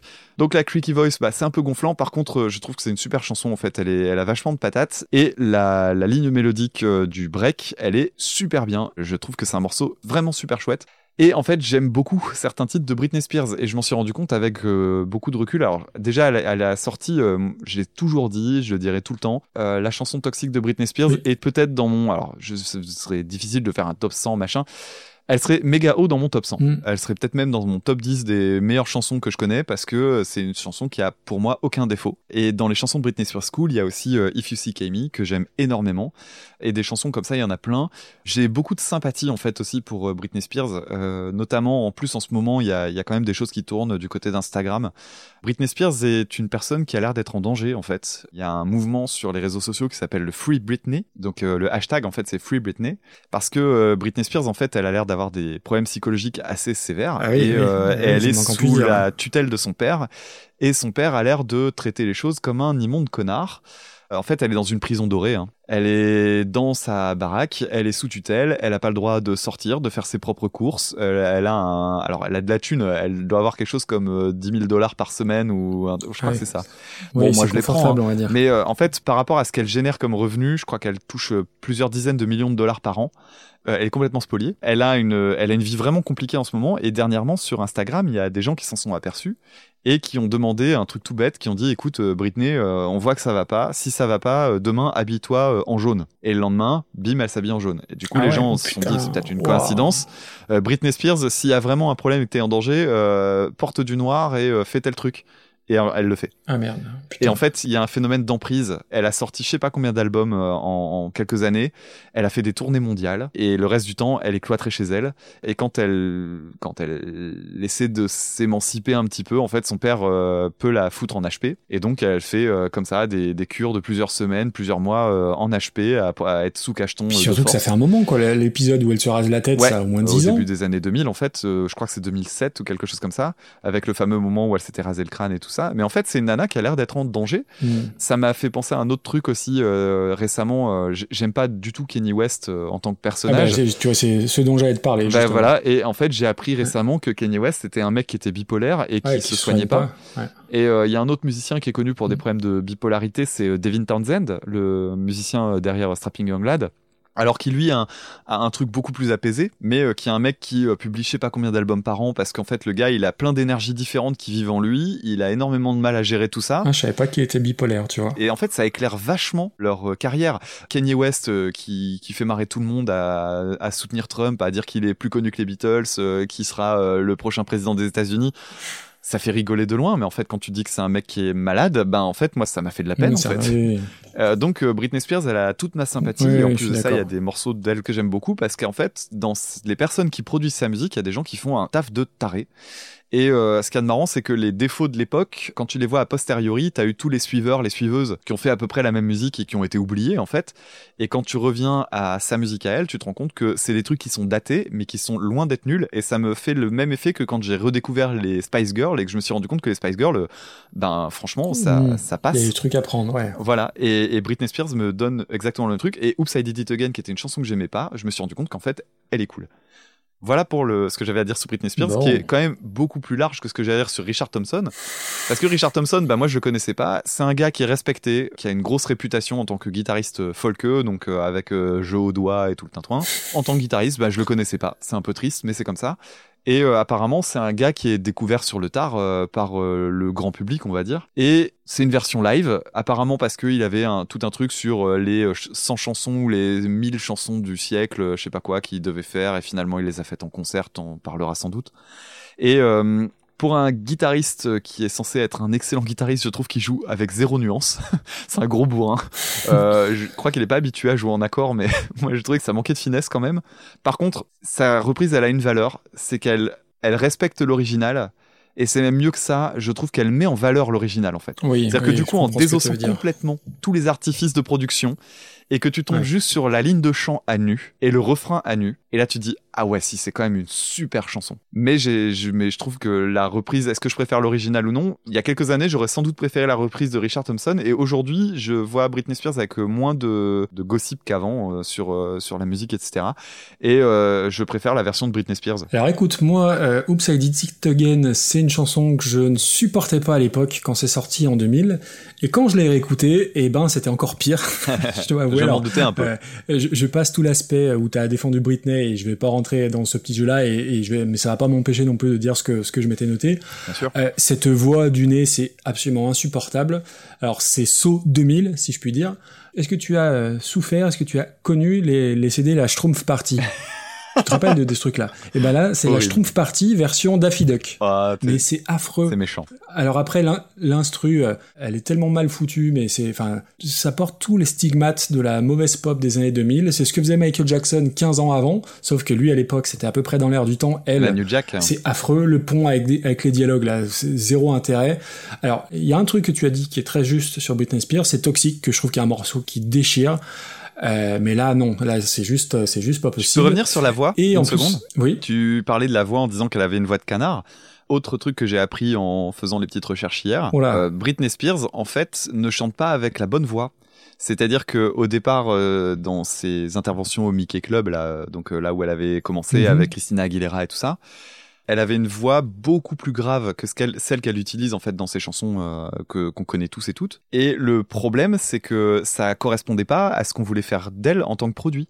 Donc on l'a forcée à changer sa voix et donc elle chante avec une hauteur et un timbre qui n'est pas son timbre naturel. Ah oui, mais c'est pas mon problème, ça. Non mais ça n'excuse rien, mais c'est euh, dans le genre trivia. Moi quand j'ai appris ça, je me suis dit euh, wow, mais c'est super étonnant. En fait, elle a une voix plus basse que ça et ce qui fait que le style dans lequel elle est connue, bah peut-être qu'elle aurait été une meilleure chanteuse dans un autre registre, mais euh, ça, euh, bah c'est avec les si on refait le monde. J'entends bien, mais c'est insupportable à l'oreille. quoi. Le pire, c'est sur l'intro. Ah, bah, euh, moi j'aime pas la clicky voice, donc je vais pas défendre ça. sur la première phrase, mais c'est affreux.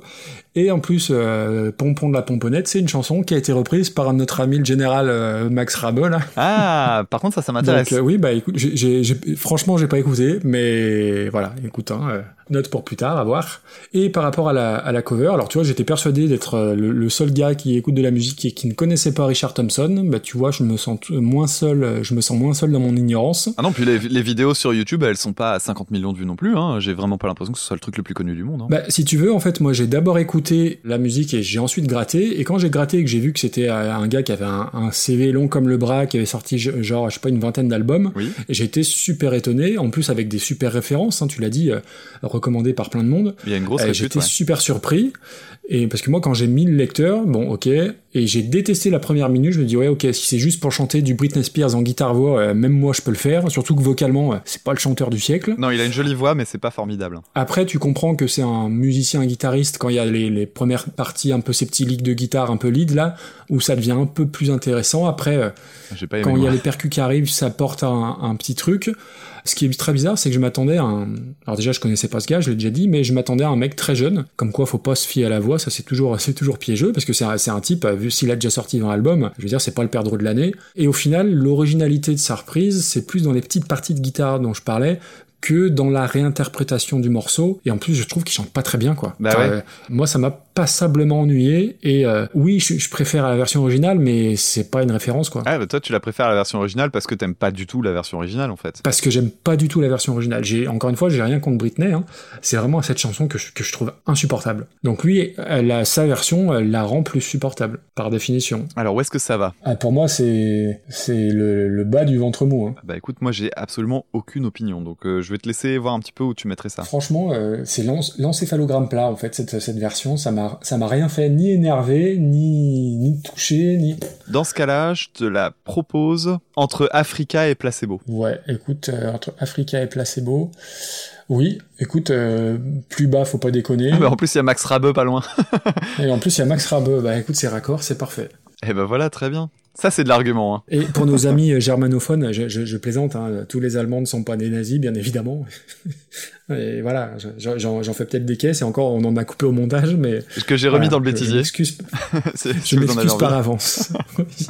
Ah oui, d'ailleurs, c'est l'occasion de le dire, mais euh, maintenant, au montage, tous les petits à côté, je les mets euh, après le générique final, ce qui vous oblige à écouter cette merveilleuse reprise de, Final Countdown. Et moi, je trouve ça, oui, je trouve ça très bien. Et j'ai eu un commentaire aussi de via Twitter de Patrice de Qui disait qu'il aimait beaucoup le générique d'intro. Alors la fin, vous l'avez toutes et tous reconnu avec cette euh, reprise façon euh, fête de la musique Avec Damien à la guitare.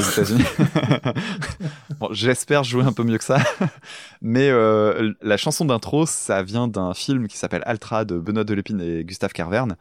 Et c'est euh, le- l'excellent acteur Bully Lanners qui chante une reprise en yaourt qui se voudrait être du suédois de Sony.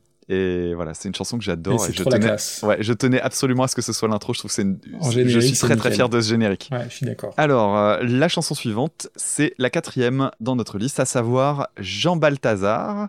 Alors, c'est un peu compliqué ce cas-là, parce que Jean Balthazar, c'est donc une aussi, hein. chanson de Arnaud et Beverly Joe Scott, qui en fait tire son origine de deux chansons à la fois, à savoir La fille du Père Noël de Jacques Dutronc, paru en 1966, et Gin Jenny par euh, David Bowie en 1972.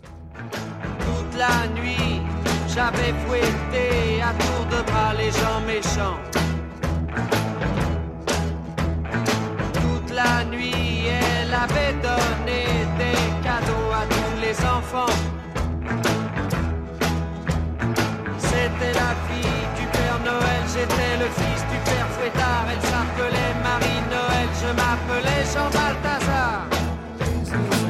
Slashback blazers and ate all your razors while pulling the waiters. Talking about Monroe and walking on Snow White. New York's a go go and everything tastes nice. Poor little greenie. Ooh. Get back on. Gene Genie lives on his back.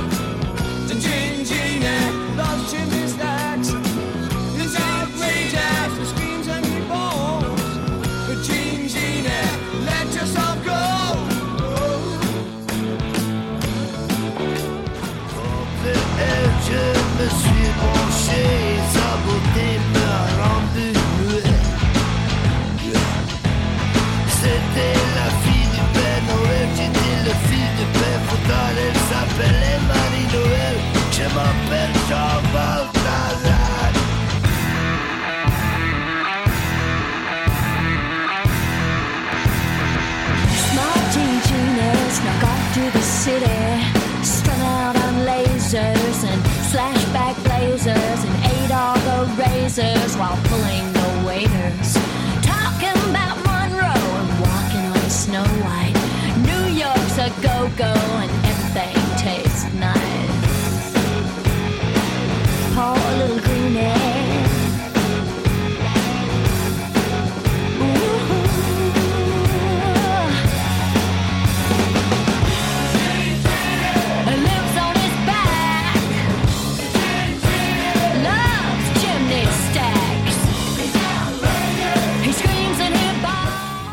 On va commencer par remercier Benoît qui nous a envoyé donc Jean Balthazar, qui nous a envoyé une liste de trois morceaux avec une thématique reprise traduite. Donc là, on est tout à fait dans, dans la thématique. Je sais pas toi si tu connaissais euh, la version de Beverly Joe Scott. Si. Moi, j'ai j'ai découvert son existence euh, là grâce au podcast.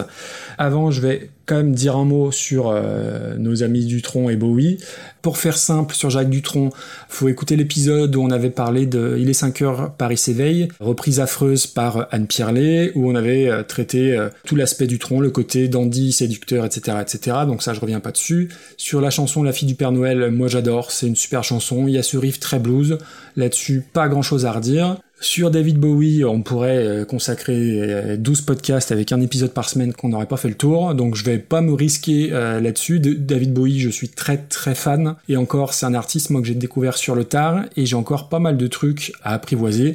Toute la période euh, Scary Monster, euh, Station to Station, c'est des trucs que je maîtrise pas trop, mais tout le reste, j'aime beaucoup tout ce que je connais. Alors il y a deux albums, moi, mes préférés, c'est euh, Rise and Fall of Ziggy Stardust Ah et bah Spiders oui. from Mars, qui est mon préféré. Mon deuxième préféré, c'est l'avant-dernier, The Next Day, que je trouve qu'il y a un album fantastique.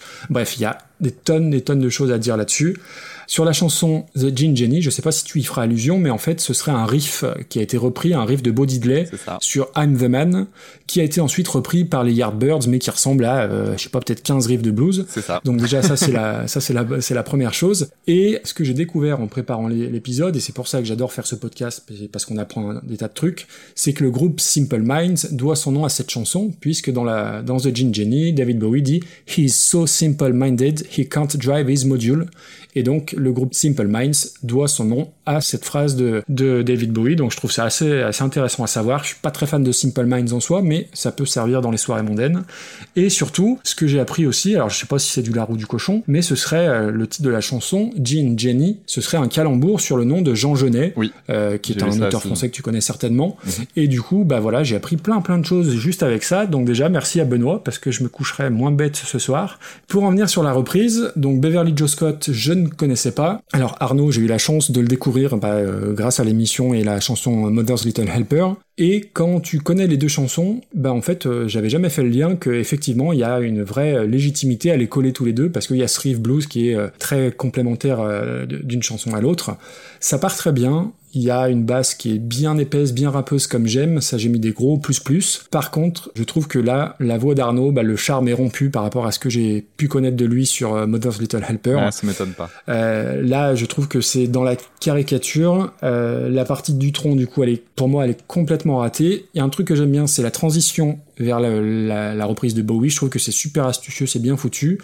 Je pense qu'il y a un méchant bon groupe derrière. Alors après, c'est mes oreilles de, de non-musicien, tu me contrediras peut-être, mais je trouve que c'est vraiment carré, super en place derrière. Après, la partie de Beverly Joe Scott, une fois que t'as compris le truc, tu t'emmerdes un peu, quoi. C'est, même si musicalement derrière ça, ça envoie, elle, ça sonne vraiment, elle chante très bien, il y a pas de problème, mais euh, elle chante très bien comme plein de candidates de The Voice euh, qui chantent très bien, mais qui véhiculent pas grand chose. Et il faut dire que s'attaquer à Bowie, c'est déjà, c'est très très compliqué, mais là, je trouve qu'il se passe rien de rien et on s'ennuie très très vite. Le seul point positif que je retire, c'est d'avoir eu l'idée d'associer ces deux chansons. Je pense que l'idée vient d'eux. Hein. Je pense pas que ça se soit fait euh, avant Beverly Joe Scott et, et Arnaud. Mais euh, quel ennui, quel ennui, quel ennui. Et surtout, euh, Arnaud, je préfère rester sur ma vision du, gars un peu torturé qui, bah, sur Mother's Little Helper, qui te tire les larmes plutôt que cette espèce de gueulard sur du mauvais du tronc. C'est ah vraiment, j'ai pas passé un bon moment. D'accord. Eh ben, pour revenir sur ce que tu dis, puisque tu viens de parler de The Voice, Beverly Scott est en fait une euh, chanteuse de studio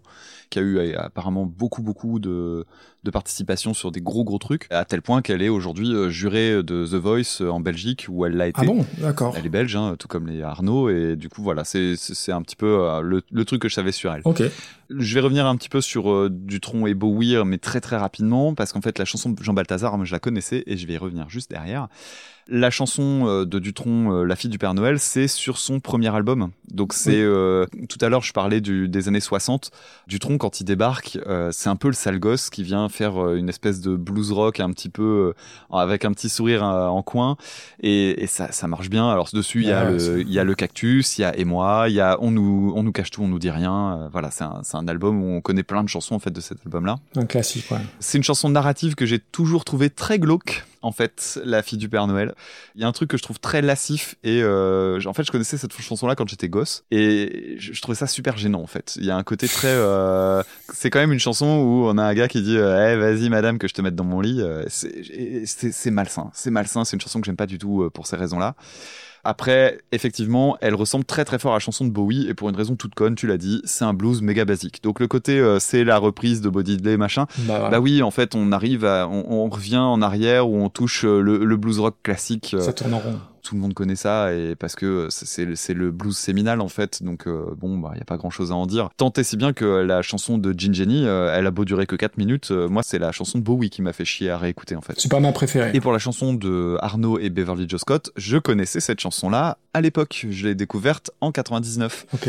Euh, le clip avait dû passer à la télé. Je me souviens que mon père enregistrait les clips et on les regardait ensemble de temps en temps. Et cette chanson-là, eh bien, il y avait un clip qui est encore plus malaisant que ce que je disais à deux secondes de, du tronc.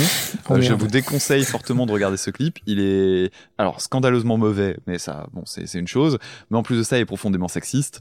Tout y va. Franchement, on est dans la période Berlusconi avec euh, la blonde euh, qui se met la main sur les seins pendant tout le clip et à la fin, elle se retourne et on voit son cul. Enfin, c'est ridicule. La grande époque. Et euh, donc ouais, ouais. Et, et je me souviens qu'à l'époque, bah, il me foutait mal à l'aise ce clip. la chanson me foutait mal à l'aise. Par contre, musicalement, elle me plaisait bien. Et quand je l'ai réécoutée, bah, c'est une chanson qui est bourrée de défauts, euh, notamment euh, cette espèce de, de truc électro euh, qui, qui, qui est Ah oui, oui, oui, ça, pendant le je- ça morceau. je l'ai noté, c'est non, c'est Qui- pas possible ça. Ouh là là, j'ai oublié d'en Ouais, parler. c'est- très moche. Ça sent le truc qui se voulait être moderne à l'époque, mais non, non, mais c'était déjà moche en fait à ce moment-là. Ça fait un peu, tu sais, genre comme si on se disait, eh, euh, nous on est, on est des vieux qui faisons du rock, on va mettre un petit truc pour faire jeune. Non, non, mais faites Oui. pas ça les gens, c'est une mauvaise idée. c'est un peu ça. ouais. Quand un vieux se dit que ça va faire jeune, c'est que ça va faire vieux. Très très mauvaise idée. Donc euh, oui, c'est une chanson qui a des défauts, mais c'est un morceau que je trouve fun pour la même raison que toi, c'est-à-dire que le medley il passe tout seul. Ouais, c'est astucieux. Arnaud dans ce personnage-là, moi, me dérange pas trop, mais c'est vrai que ça, ça, ça va pas très très loin. Bon, bah voilà, quoi, c'est c'est des chansons qui se marient bien, et c'est une chanson euh, qui a un- avec laquelle j'ai un petit affect de quand j'étais petit, mais franchement, euh, c'est pas, c'est pas merveilleux. Après, le truc aussi, c'est que moi, je connaissais pas Beverly Joe Scott et j'étais persuadé d'avoir affaire à une chanteuse américaine de soul qui allait m'en- vraiment envoyer du lourd au niveau de la voix. Et alors, c'est très con, hein, mais euh, et du coup, j'ai été super déçu et, et ouais, je me suis, et, putain, je me suis ennuyé quoi. Elle est euh, d'origine euh, américaine, elle a des parents américains. Ah bah voilà, comme quoi, ok. Bah, son nom, en fait, n'est pas un faux nom, je pense pas, mais euh, oui, elle a des origines américaines. Alors, où est-ce qu'on met ça? Pas bien haut, hein. Bah ouais. Pas bien haut pour moi. Va falloir chercher dans le côté c'est pas ouf du classement. Euh, Et ben, tu vois, euh, on vient de classer Britney Spears dans, le par- dans la partie c'est pas ouf du classement. Ouais, pour moi, c'est dans ces eaux-là. hein. Ça va guère plus haut. hein. C'est ça, ouais. Faut regarder les chansons qu'on a plus de plaisir à réécouter. Alors, au-dessus de ce qu'on disait avec Oops, I Did It Again, il y a quand même des chansons que j'apprécie, euh, notamment bah, Maniac, euh, Faith et tout ça, dont on avait parlé dans les premiers épisodes. Donc moi, vois en dessous. Moi, j'avais un petit truc avec Max Rabe, donc je préfère Max Rabe. À partir de Maria Carey, ça devient pénible. Ouais, elle est là la limite. Enfin, pour moi, la limite, elle est, euh, elle est même sur Max Rabeux, mais ça, c'est une autre chose. Euh, tu veux la mettre en dessous de Max Rabeux Ouais. Ok. Écoute, c'est pas là-dessus que je vais me battre. Hein. Ça la place aux alentours de 55, 56 par là. Oui, parce que nos numérotations changent à chaque fois qu'on rajoute quelque chose, donc euh, ça. Ouais. Et puis moi, je suis pas bon en chiffres, alors euh, je dirais. Eh ben très bien. Il nous reste deux chansons et parmi les deux chansons, il y a mon pins. Donc euh, je sais. je rappelle hein, le pins euh, à chaque à chaque tirage de, de, de titre. Alternativement, Maxime et moi gardons un pins sans en divulguer ni le le bah, le morceau ni la raison. Et donc là, il reste deux morceaux. Et ce qui est de marrant, c'est qu'il pourrait y avoir un doute si on voyait la liste, parce qu'il reste euh, un artiste auquel tu tiens beaucoup et un groupe auquel je tiens beaucoup. Ah ah. Donc, je garde mon pins pour le groupe que j'aime et on va parler maintenant de The Great Pretender des Platters repris par Freddie Mercury. Oh, yes, I'm the great pretender.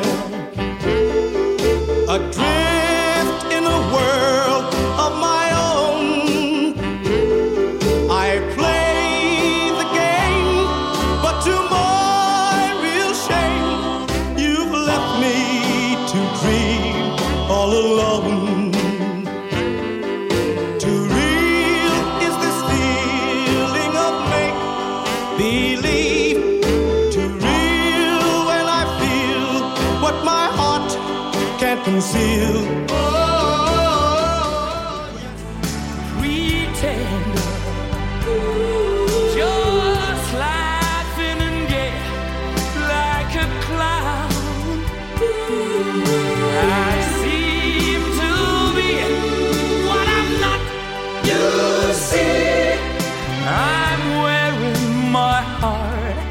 like a crown.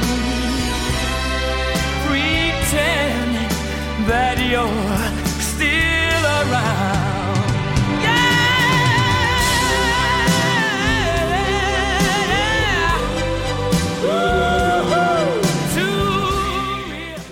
The Great Pretender, Les Platters, en 1955, est donc repris par euh, un jeune homme du nom de Freddie Mercury en 87, et j'en profite pour euh, faire un immense merci à Blue Monday qui nous a proposé cette euh, petite reprise, et en plus Blue Monday, ça fait partie des auditrices très très fidèles de Recoversion, donc voilà, je lui envoie plein de merci et plein de bonnes choses. Donc du coup c'est cool parce qu'elle me permet de parler de quelqu'un que j'aime beaucoup, et en même temps c'est peut-être le morceau que j'aime le moins de Freddie Mercury, encore que. Je m'explique. Ouf. Euh, déjà, petit focus sur les, les Platters. On avait non pas le 45 tours à la maison, mais on avait le best-of des Platters, et donc je connais deux chansons des Platters, The Great Pretender et Only You. Ah bah oui, Et évidemment. c'est deux chansons que j'adore d'amour.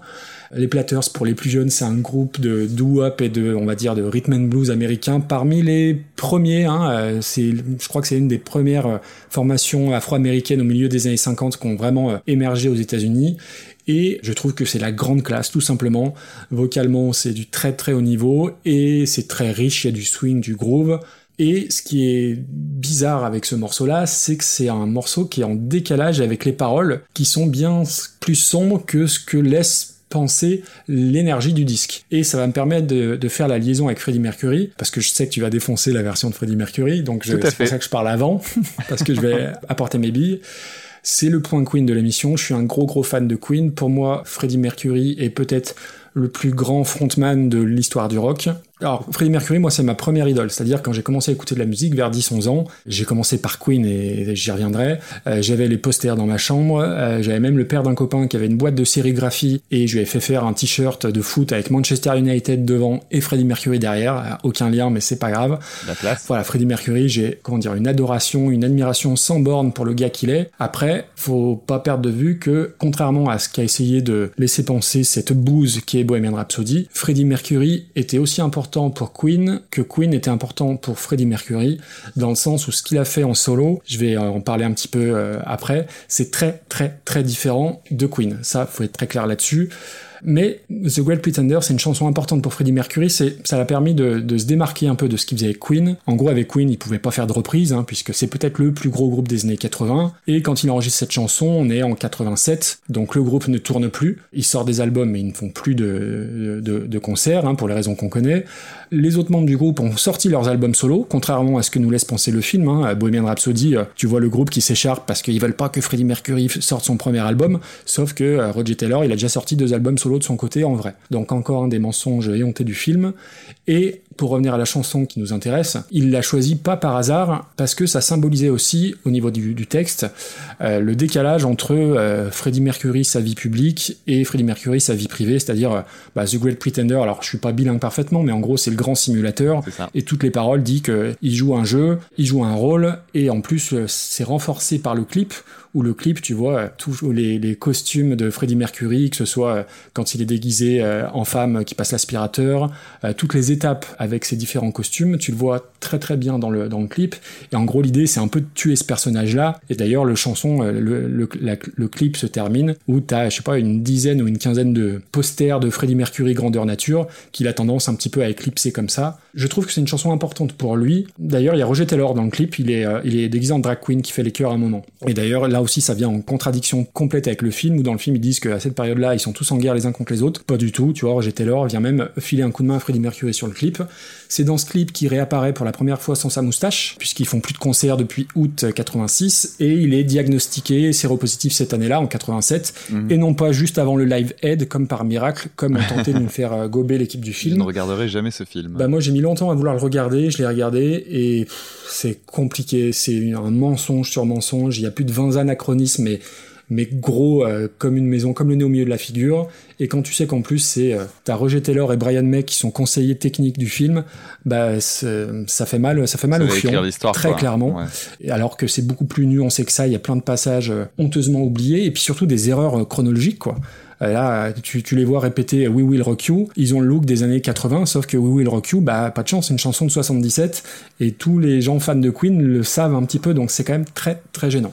Euh, bref, je m'égare, je reviens sur la chanson. Musicalement, c'est affreux. Euh, la version de Freddie Mercury, c'est affreux et je pèse mes mots. Les faux violons, les synthés, les, les mauvais sons, tout ça a bien plus vieilli que la version des Platters qui a pourtant 30 ans de plus c'est catastrophique et c'est ça le gros paradoxe. C'est-à-dire que moi j'aime Queen d'amour, j'aime Freddie Mercury au sein de Queen et je n'aime pas le Freddie Mercury en solo. Et c'est ce que je te disais tout à l'heure, Queen a autant besoin de Freddie Mercury que l'inverse, ça c'est pour moi c'est une évidence.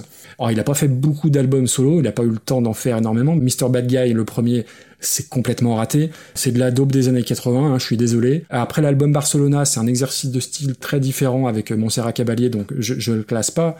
Et moi, alors c'est, terrible qu'il soit mort, euh, et surtout dans ces conditions-là, pour cette raison, on est tous bien d'accord. Mais quelque part, je me dis, qu'aurait été sa carrière solo s'il avait continué à faire de la chanson Et là, je, je pense que j'aurais été très inquiet, parce que quand tu prends The Great Pretender, quand tu prends Living on My Own, alors même si la chanson qui est connue, c'est une version qui est remixée et qui est encore bien pire, euh, c'est quand même pas terrible, terrible quoi. Donc euh, Blue Monday, merci de m'avoir permis de, de parler de Freddie Mercury, parce que ça ne me remet pas en cause du tout l'admiration que j'ai, mais ce morceau, c'est une catastrophe. Voilà. D'accord, bah écoute, je partage ton avis. Euh, pour ce qui est de la version originale, je reviens rapidement sur le doo-wop. C'est un style mu- musical que je connais très peu, mais que j'adore en fait. C'est, euh, je trouve vraiment que c'est un truc super joli. Euh, le principe de base du doo-wop, c'est marrant parce que le, le nom en fait correspond à ce que fait la musique. le doop, c'est la simulation de la basse par le chant, et le wop correspond en fait au, au, au, Oui. au a et au wop wop wop que font les, les, les autres choristes en fait. Le principe, c'est donc d'avoir un chanteur qui va prendre la basse, et généralement c'est un baryton avec une voix très très grave, très caverneuse. ouais, si on veut, ouais. Et en fait, le, la grosse particularité, et moi c'est ce que je préfère, c'est généralement la dernière note du, du chant. C'est un moment où les chœurs s'harmonisent. Ah ouais, Et euh, chacun joue une note différente et à la fin ça forme un accord majeur, une triade en fait, donc euh, avec euh, tonique, quinte, euh, tierce majeure et on a l'accord euh, complet. C'est trop trop beau. C'est un truc que les Beatles ont repris euh, à plein de moments euh, quand ils faisaient des où les chanteurs euh, se succédaient en tenant une note, euh, bah ils formaient un accord et c'est un truc qui pouvait être euh, Oui, originaire oui. du doo-wop, peut-être pas uniquement, mais voilà ça c'est un truc que j'aime beaucoup. magnifique. Et euh, bah t'as tout dit euh, sur euh, Freddie Mercury. Je vais quand même prendre plaisir à relire mes notes parce que ça me faisait marrer ce que j'avais noté. Ah balancer tes scuds. Ouais, ouais, euh, j'avais noté euh, synthé façon Mike Brandt ou Frank Michael ou à peu près n'importe Ouais. quel chanteur d'EHPAD à moustache. Putain, c'est du- c'est dur, mais c'est vrai. Ben voilà, et donc c'est une belle performance vocale, mais peut-être que c'est le problème de, de ce truc-là, c'est que c'est un mec qui est conscient de son potentiel. Et est-ce qu'à cet endroit-là, il manquait pas de recul artistique Est-ce qu'il n'était pas euh, juste mal entouré? Parce que clairement l'instru, déjà à l'époque, il était daté. hein. Oui, oui. Je, je pense sincèrement. euh, D'ailleurs, attends, c'est quoi la date exactement? Euh, Tu me l'avais dit. 87. Putain, Bah, en fait, c'est 87, il y a- non mais c'est un single qui est pas sorti sur un album. Mais hein. c'est c'est pire que ce que je croyais. C'est-à-dire que 87, on a placé tout à l'heure Girls Wanna Have Fun qui date de 5 ans en Ah arrière. bah, oui, oui. Et la prod, bah moi je disais que c'était, ça s'entendait que c'était les années 80. Tu m'avais dit Voilà, que tu pire, avais repris en disant que tu trouvais que ça, ça avait pas vieilli. En fait, c'est ça, c'est que ça sent les années 80. Pour autant, c'est encore écoutable. Là, ça l'est pas du tout. Complètement. Le, le son, il est infect, mais en même temps, est-ce que c'est pas dû à une trop grande volonté d'aller vers la modernité ou une forme de modernité? Si, si, si, c'était quelqu'un qui. Parce que c'est du midi en fait. Euh, notamment le, à la fin, il y a, il y a deux trucs qui sont terribles dans cette version. Euh, un truc dont on- dont t'as pas parlé. Donc je vais d'abord revenir sur ce que t'as dit. Tu Alors, parlais il y a du la violon. spéciale Damien, il y a l'augmentation. Ouais, voilà. Et, ouais. Et celle-là est particulièrement Elle est ignoble. hein. hein. Oh Elle est, alors, elle est affreuse parce qu'elle est très très mal amenée. C'est méga pompier. C'est ultra exagéré. C'est vraiment un moment où il se met en valeur. C'est c'est c'est c'est- c'est un peu cringe quand même. Oui, oui, je Donc c'est gênant. Et à côté de ça, il y a le, il y a un truc. c'est violon que à la fin. À la fin, voilà, t'as le violoncelle en fait, qui était pas du tout apparu pendant le truc. Et là, il est d'un seul coup mis en avant avec une espèce de montée qui est ignoble. Et ouais, c'est une énorme erreur de goût. C'est tout l'excentricité de Freddie Mercury. C'est ça, c'est Ouais, outrancier. D'accord. clairement, c'est là que tu vois aussi Mm. l'importance parfois chez certains artistes d'avoir de, des producteurs. Généralement, c'est le rôle des producteurs et des productrices en fait ça, de dire attends, attends, attends, à cet endroit-là, ce que tu fais, c'est pas forcément une bonne idée. Je vais t'amener vers ça. Ça peut être super frustrant pour les artistes d'ailleurs, mais euh, bah c'est des gens qui ont un recul, euh, qui est une façon de voir la musique qui est peut-être un peu plus globale et à certains endroits ça sauve. Et tu vois, j'ai j'ai réécouté en diagonale euh, son album solo, donc son premier Mr. Bad Guy, là, il est- c'est du même tonneau. C'est pas Ah oui écoutable aujourd'hui. D'accord. Euh, J'ai jamais Ouais. écouté, donc j'irai pas. J'en suis désolé, mais c'est. Et après, tu vois, ouais, euh, 89, ils refont un album en commun avec Queen, alors qui est pas le meilleur, The Miracle, mais qui est déjà beaucoup plus entendable, beaucoup plus normal, si je puis dire. Quoi. Donc vraiment, ouais, Freddie Mercury en solo, euh, c'est compliqué. Alors, ce qui fait Voilà. chier, c'est que du coup, on va la mettre bas. Ah, moi, je peux pas classer ça. Je te laisse. euh, Vraiment prendre- bas, parce que si en plus on compare avec l'original, là vraiment il y a, il y a presque, elle frôle le carton rouge. hein. Oui, oui, je suis. Oui, oui. Je sais que t'as de l'affect Ah avec ouais, euh, ouais, Freddie j'en- Mercury, j'en- mais bon là. J'en ai la gorge serrée tellement ça me. Ça me fait de la peine. Euh, Vas-y, je te laisse euh, viser et j'ajusterai. Alors je te dis où je regarde. hein. Je suis en train de Oh, regarder. putain, euh, si je, je regarde ton curseur, il est bas. non non mon curseur, mon curseur il est, il est juste à l'endroit où j'ai cliqué pour remonter. Donc je te rassure, on n'est Ah, pas du côté ok. d'Hôtel California. Oh merde. ça aurait été là ce serait euh, ce serait de la provoque facile c'est pas le but euh, non non je, je pense à Without You de Maria Carey Ouais, ouais, j'ai bien peur que ça aille pas plus haut. hein. parce que en dessous en fait bon il y a aussi Gainsbourg qui fait encore de la musique à cet endroit là après ça devient vraiment euh, des grosses erreurs euh, de carrière donc ouais je, je vois ça dans cette dans ce coin là donc moi je dirais limite haute euh, je le vois même en dessous de Maria Mhm. Carey c'est un peu triste Ouais, à dire non, mais je le vois en dessous C'est cohérent. et je le vois limite basse je le vois pas en dessous de, des specials avec Drop. Entre Sabaton et To Die For. Allez. Parce que To Die, To Die For, pour moi, ça, ouais, ça devient encore plus compliqué. Très bien. Ça me prend le cœur, mais. Bah oui, mais après, euh, c'est- tout l'intérêt du truc. C'est euh, tu quand t'es artiste, euh, t'as as des ratés. Bah, c'est pas grave. On juge la chanson, on juge pas Freddie Mercury, donc euh, ça va. Auditrice, auditeur, pour contrebalancer, envoyez-moi des bonnes covers de Queen. Alors, je sais qu'il y en a, existe pas des kilos, mais ça se trouve, il y en a déjà dans la liste, tu me diras. Je sais pas. Et on arrive au Pins. Comme de par hasard. Et donc le Pins, c'est un morceau dont j'avais énormément envie de parler. On l'a vu popper plusieurs fois dans les dans les listes. C'est un morceau euh, que bah, dont je vais parler longuement. Je vais pas dire tout de suite ce que j'en pense. Il s'agit de Imagine de John Lennon repris par Upper Fort Circle. Nothing to kill or die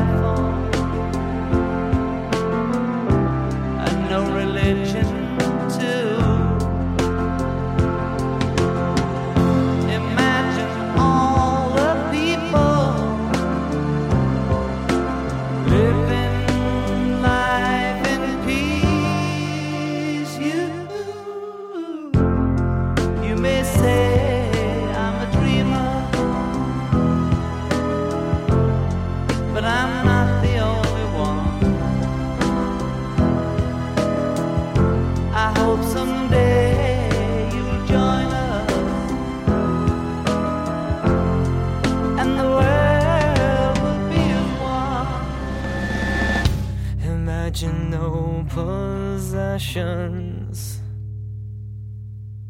I wonder if you can.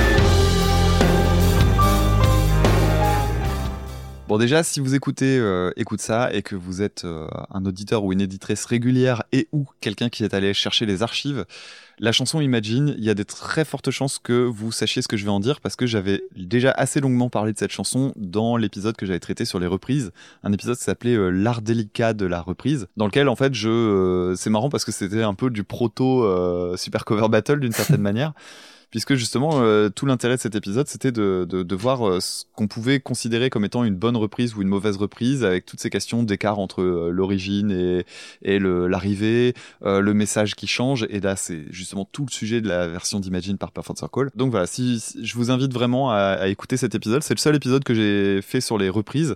Alors j'avais eu des bons retours et on m'avait demandé de justement de traiter le sujet un peu plus en profondeur encore.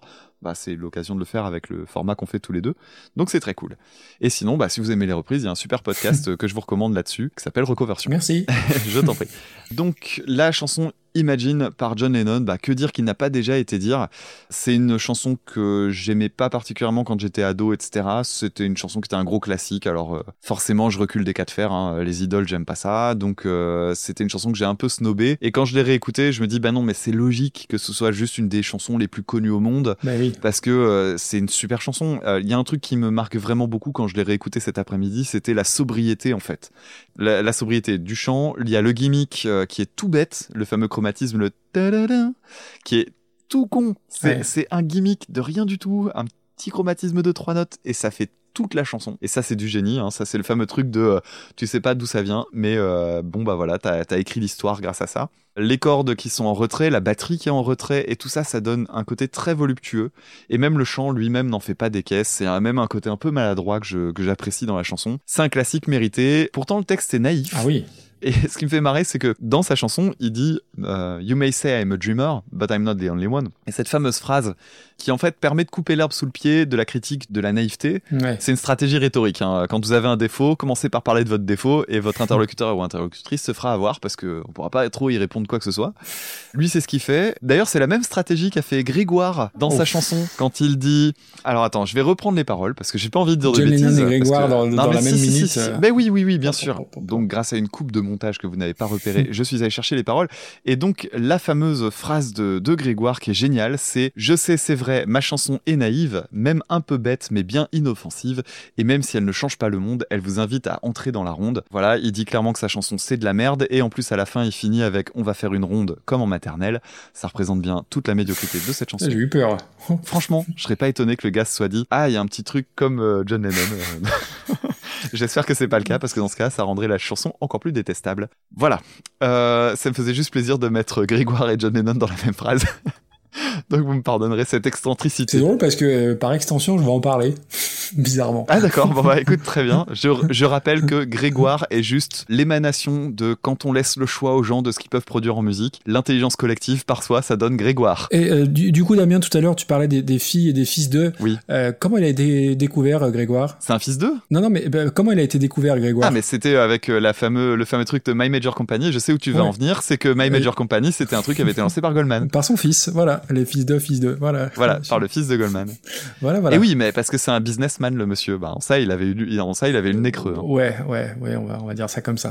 Pardon, je t'ai coupé. Alors on va parler, euh, on va parler maintenant de Upper Third Circle. Alors groupe euh, auquel je tiens énormément, groupe de prog, euh, on va dire de façon un peu simplifiée, tenu par Maynard James Keenan, mais pas uniquement, avec notamment Billy Howardell qui est en fait le compositeur principal, le guitariste qui était au départ un roadie de groupe Tool et qui a fondé son propre groupe. Et, et Maynard James Keenan, ce que j'aime beaucoup euh, chez ce gars-là, c'est qu'il a toujours considéré qu'il était en fait le chanteur d'un groupe de prog et donc il est euh, assez en retrait en fait euh, dans la alors pas du tout dans la communication et tout ça par contre il a une vraie modestie il met toujours le reste du groupe en avant et ça c'est un truc que j'aime énormément chez ce mec alors peut-être un peu dans l'excès parce que la- les tournées de Perfect Circle d'ailleurs comme celle de Tool euh, Maynard James Keenan est quand même à l'arrière de la scène dans l'ombre Ouais, donc c'est assez particulier. Euh, j'ai vu la dernière tournée, j'ai vu deux concerts pendant la dernière tournée. Euh, la première, j'étais au premier rang, c'était un énorme kiff. La deuxième, j'étais en gradin, mais méga bien placé, c'était aussi bien. si vous avez l'occasion de voir Third Circle en concert, ça défonce, ça fait partie des meilleurs concerts que j'ai vus. C'est très bien. Et le dernier album, malgré le fait qu'il ait été euh, assez... Il y a eu des retours assez mitigés. Moi, c'est un album qui est pour moi leur meilleur et j'adore cet album pour Oh là plein là plein de raisons. Damien, Damien, Damien. Et oui, alors, je pense sincèrement, mec, que si on, se- on avait l'occasion de se mettre autour d'une table, je pourrais juste souligner les trucs intéressants et de faire changer de regard sur certains morceaux. Notamment le morceau euh, Thank You for All the Fish, euh, qui est le morceau que les gens disent c'est quoi cette chanson majeure euh, pourrie? Lisez les paroles, c'est les paroles qui éclairent tout Ouais, mais les- et ça donne les- justement tout le sel de la chanson. Ouais, mais c'est- Et si la chanson avait été déprimante, elle aurait loupé sa cible. Enfin bref, c'est un autre sujet. c'est pas le sujet. Revenons sur Imagine. Je vais dire tout de suite ce que j'en pense. Je pense sincèrement, euh, et ça va spoiler tout de suite euh, ma position sur le classement. je crois que c'est la meilleure reprise que j'ai jamais entendue de ma vie. Ouf. Tout style confondu, toute chanson d'origine euh, confondue. Et pour euh, plein de raisons, mais je vais essayer de, de, réduire ça et d'aller très vite. Pour moi, c'est une reprise parfaite. Euh, D'abord parce qu'elle a une, le style d'arrivée, il est cool. C'est une reprise qui est agréable à écouter. C'est une chanson qui est agréable à écouter, même si tu connais pas l'original. Alors, ce serait très improbable, mais c'est quand même le cas pour certains, j'imagine. Le, le style, l'ambiance est complètement changé par rapport à la version de John Lennon. Et je pense que c'est sa plus grande qualité parce que euh, il y a un truc que je trouve super intéressant et qui est presque philosophique d'une certaine manière, c'est que la chanson de John Lennon, elle a été écrite en 71 et au moment où il l'écrit et où il la chante, il y a un côté euh, bon, euh, je sais que euh, le monde, il est pas celui que je décris, mais ce serait vraiment bien que ce soit celui-là qui Ouais. arrive après moi. Je sais que je suis naïf, mais on va essayer de faire en sorte que ça en arrive là. Et quand arrive Perfect Circle, on est 33 ans après, il y a rien qu'à bouger, il y a toujours autant d'injustices, voire plus dans le monde. Alors oui, on meurt peut-être un petit peu moins de faim en 2004 euh, que euh, en 71. N'empêche qu'il y a franchement pas de quoi sauter au plafond et euh, l'actualité jour après jour nous montre que non, euh, il y, a, plein de trucs qui ne se règlent pas, où on avance à pas de fourmis alors qu'il faudrait avancer à pas de géant et c'est il y a plein de trucs euh, qui sont encore scandaleux aujourd'hui. Et ce que je trouve intéressant dans la version de Perfect Circle, c'est qu'il la chante d'une manière qui serait de dire ouais ce serait bien mais on n'y croit plus. Et je trouve que ça donne une pesanteur à la reprise et je trouve que du coup ça touche vachement plus fort euh, ça, ça change des paroles et ça va beaucoup plus loin dans la profondeur des paroles qui pourtant ne sont pas modifiées. Hmm. Et, et je trouve que c'est un, un, un coup de génie. Alors je sais pas si c'est comme ça qu'ils l'ont conçu, mais c'est comme ça que moi je la perçois. Je pense qu'une fois qu'on a ça en tête, c'est plus possible de la penser différemment. Et en plus de ça, elle a plein de qualités musicales. C'est-à-dire que bon, il y a la voix de taré de Maynard James Keenan, il y a la basse qui est hallucinante. Euh, mais c'est le gros intérêt de- du groupe Perfect Circle. La basse, elle est ouf. La batterie est géniale. La prod, elle est méga béton. Enfin, voilà. Tu me laisserais euh, faire le classement tout seul. Elle est top 1 et je pense qu'elle bougerait jamais, en fait. voilà où j'en suis. Et on termine le podcast ici. ouais, voilà, c'était le dernier épisode. Et voilà. Et si elle n'est pas top 1, je quitte l'épisode et je quitte Oh l'émission. putain. Merci, au revoir. Aïe, aïe, aïe, aïe. Euh, bon, écoute. euh, Et là, on va se faire mal. alors. euh, Moi, je m'en fous, j'ai le temps. T'as terminé du coup? Ouais. Oui. Alors, je, je vais quand même revenir sur euh, sur Imagine pour plusieurs raisons. Euh, alors, tout a été dit sur cette chanson et tu l'as très bien dit. Et quand tu fais pas gaffe et que t'entends les premiers accords, moi j'ai toujours un peu peur de tomber sur ces connards d'Oasis qui avaient plagié les deux les deux premiers accords de Don't Look Back in Anger. Effectivement. Et il est là le lien avec Grégoire, avec sa fabuleuse reprise. et voilà. Reprise par Grégoire. Mais oui, La boucle est bouclée. mais oui, bien sûr. horreur. Bref. J'aurais dû y penser. Alors oui, euh, Imagine, c'est une chanson intemporelle qu'on écoutera dans 50 ans, dans 60 ans, dans, dans, dans 100 ans. Alors c'est très cliché, mais c'est une de mes préférées de John Lennon avec euh, Woman. C'est un monument cette chanson, produite par John Lennon, Yoko Ono et Phil Spector, bon qui est un mec euh, pas forcément recommandable, mais qui a beaucoup apporté dans le dans l'aspect euh, ingénierie du son, on va dire ça comme ça. Moi j'aime beaucoup le côté très naïf. Alors oui, je crois qu'il a dit que c'était une ode pacifiste, mais c'était aussi comme une chanson comme décrite comme anti-religieuse, anticapitaliste, antinationaliste, an- anti-norme, anti-tout. Et il y a, alors t'as parlé de, de cette espèce de candeur, de naïveté. Alors ouais, moi je rajoute presque un côté enfantin. Alors tu feras Oui. attention, enfin tu la connais parfaitement, mais je trouve que le passage entre la fin du premier refrain et le deuxième couplet, il y a un, tout petit, alors c'est pas un break, c'est pas aussi long qu'un break, mais un, un petit morceau de piano, euh, moi qui, me- ouais, qui me fait penser à un passage enfantin. Alors tu, j'ai Mhm. écouté ça euh, vraiment à tête reposée en faisant gaffe, et il y a un petit côté, alors c'est une espèce de montée euh, de, de gamme euh, au piano, et je trouve que ça apporte un côté enfantin. Bref, c'est une des 20, 30, 40 chansons les plus importantes de, de la pop. L'espèce de voile sur la voix et sur le son de l'enregistrement, ça me fout les poils à chaque fois. Et il y a un tout petit truc que j'adore, c'est l'entrée de la batterie, le tout tout tout tout, Oui. avec ce son si caractéristique de l'époque, mais qui est pas ringard. T'entends distinctement chaque strat, chaque instrument. Vraiment, c'est une chanson que je peux l'écouter dix fois de suite, ça me foutra les frissons à chaque fois. Et pourtant, John Lennon n'est pas mon Beatle préféré, il est même numéro 3 sur la liste, c'est pour te dire. Et pour la reprise, alors c'est une chanson que, que je connaissais, euh, je savais que tu l'avais abordée dans un de tes épisodes, mais je, t'avoue que je me souviens plus tellement de ce que tu y avais dit, parce que je l'ai écouté il y a très longtemps, hein, c'est un vieil épisode. A Perfect Circle, moi je suis euh, très très très très très client. Euh, L'album euh, 13 Step, qui est l'album juste avant, je le réécoute très régulièrement, et pour moi c'est... euh, un groupe un peu à l'instar de Tool qui a réussi à trouver le son parfait. C'est-à-dire qu'il y a, y a une sonorité, une production quand tu écoutes ça au casque. Alors moi, je peux pas imaginer les nombres d'heures de studio qu'il y a dû. euh, Enfin, c'est c'est de la dentelle, euh, c'est même plus que de la dentelle. Complètement. Et alors, t'as as très bien parlé de Maynard James Keenan, de Billy Weardale. Moi, je rajouterais aussi Josh Freeze à cette époque-là à, la- à la batterie, qui est un batteur euh, plus de session qu'autre chose, mais qui est extraordinaire. T'as James Sia, qui est à la guitare, qui, est, qui faisait partie des Smashing Pumpkins. Et en plus, j'ai réécouté les Smashing Pumpkins aujourd'hui. Bref, vraiment, c'est le super groupe par excellence. Alors, je suis beaucoup moins client euh, de Eat the Elephant, le dernier, mais euh, c'est pas le sujet du jour. Et en fait, je connais très bien A Perfect Circle. J'avais oublié cet album de reprise parce qu'il est sorti dans le cadre de l'album s'appelle Emotive, hein, c'est ça? Oui, c'est ça. Et du coup, euh, c'est un album que j'ai pas trop écouté. Alors bizarrement, on va dire que j'écoute pas trop les albums de reprise, mais pour moi, A Perfect Circle, c'est Mère de nom et 13 Step euh, dans mes veines tout le temps. Et du coup, j'avais un peu zappé cette, cette reprise là. Et au début, je me suis dit. En fait, j'ai eu, j'ai eu deux temps. Au début, j'étais emmerdé. Je me suis dit, putain, euh, oui, euh, je vais te rejoindre sur plein plein de trucs, mais quelque part, euh, tu reconnais pas trop l'original. Et en soi, on s'en fout. Bordel, on s'en fout qu'on reconnaisse pas l'original parce que c'est d'une puissance et alors j'ai pris pas mal de notes hein, donc euh, je vais essayer d'être euh, d'être complet Euh, déjà juste pour revenir sur l'album il y a des reprises de Marvin Gaye de euh, Led Zepp il y a une reprise de When the Levy Breaks dont on a parlé la dernière Il fois y a une reprise d'un groupe dont on ne parle jamais. Et euh, est-ce que c'est sur cet album-là? Parce que du coup, j'ai un doute.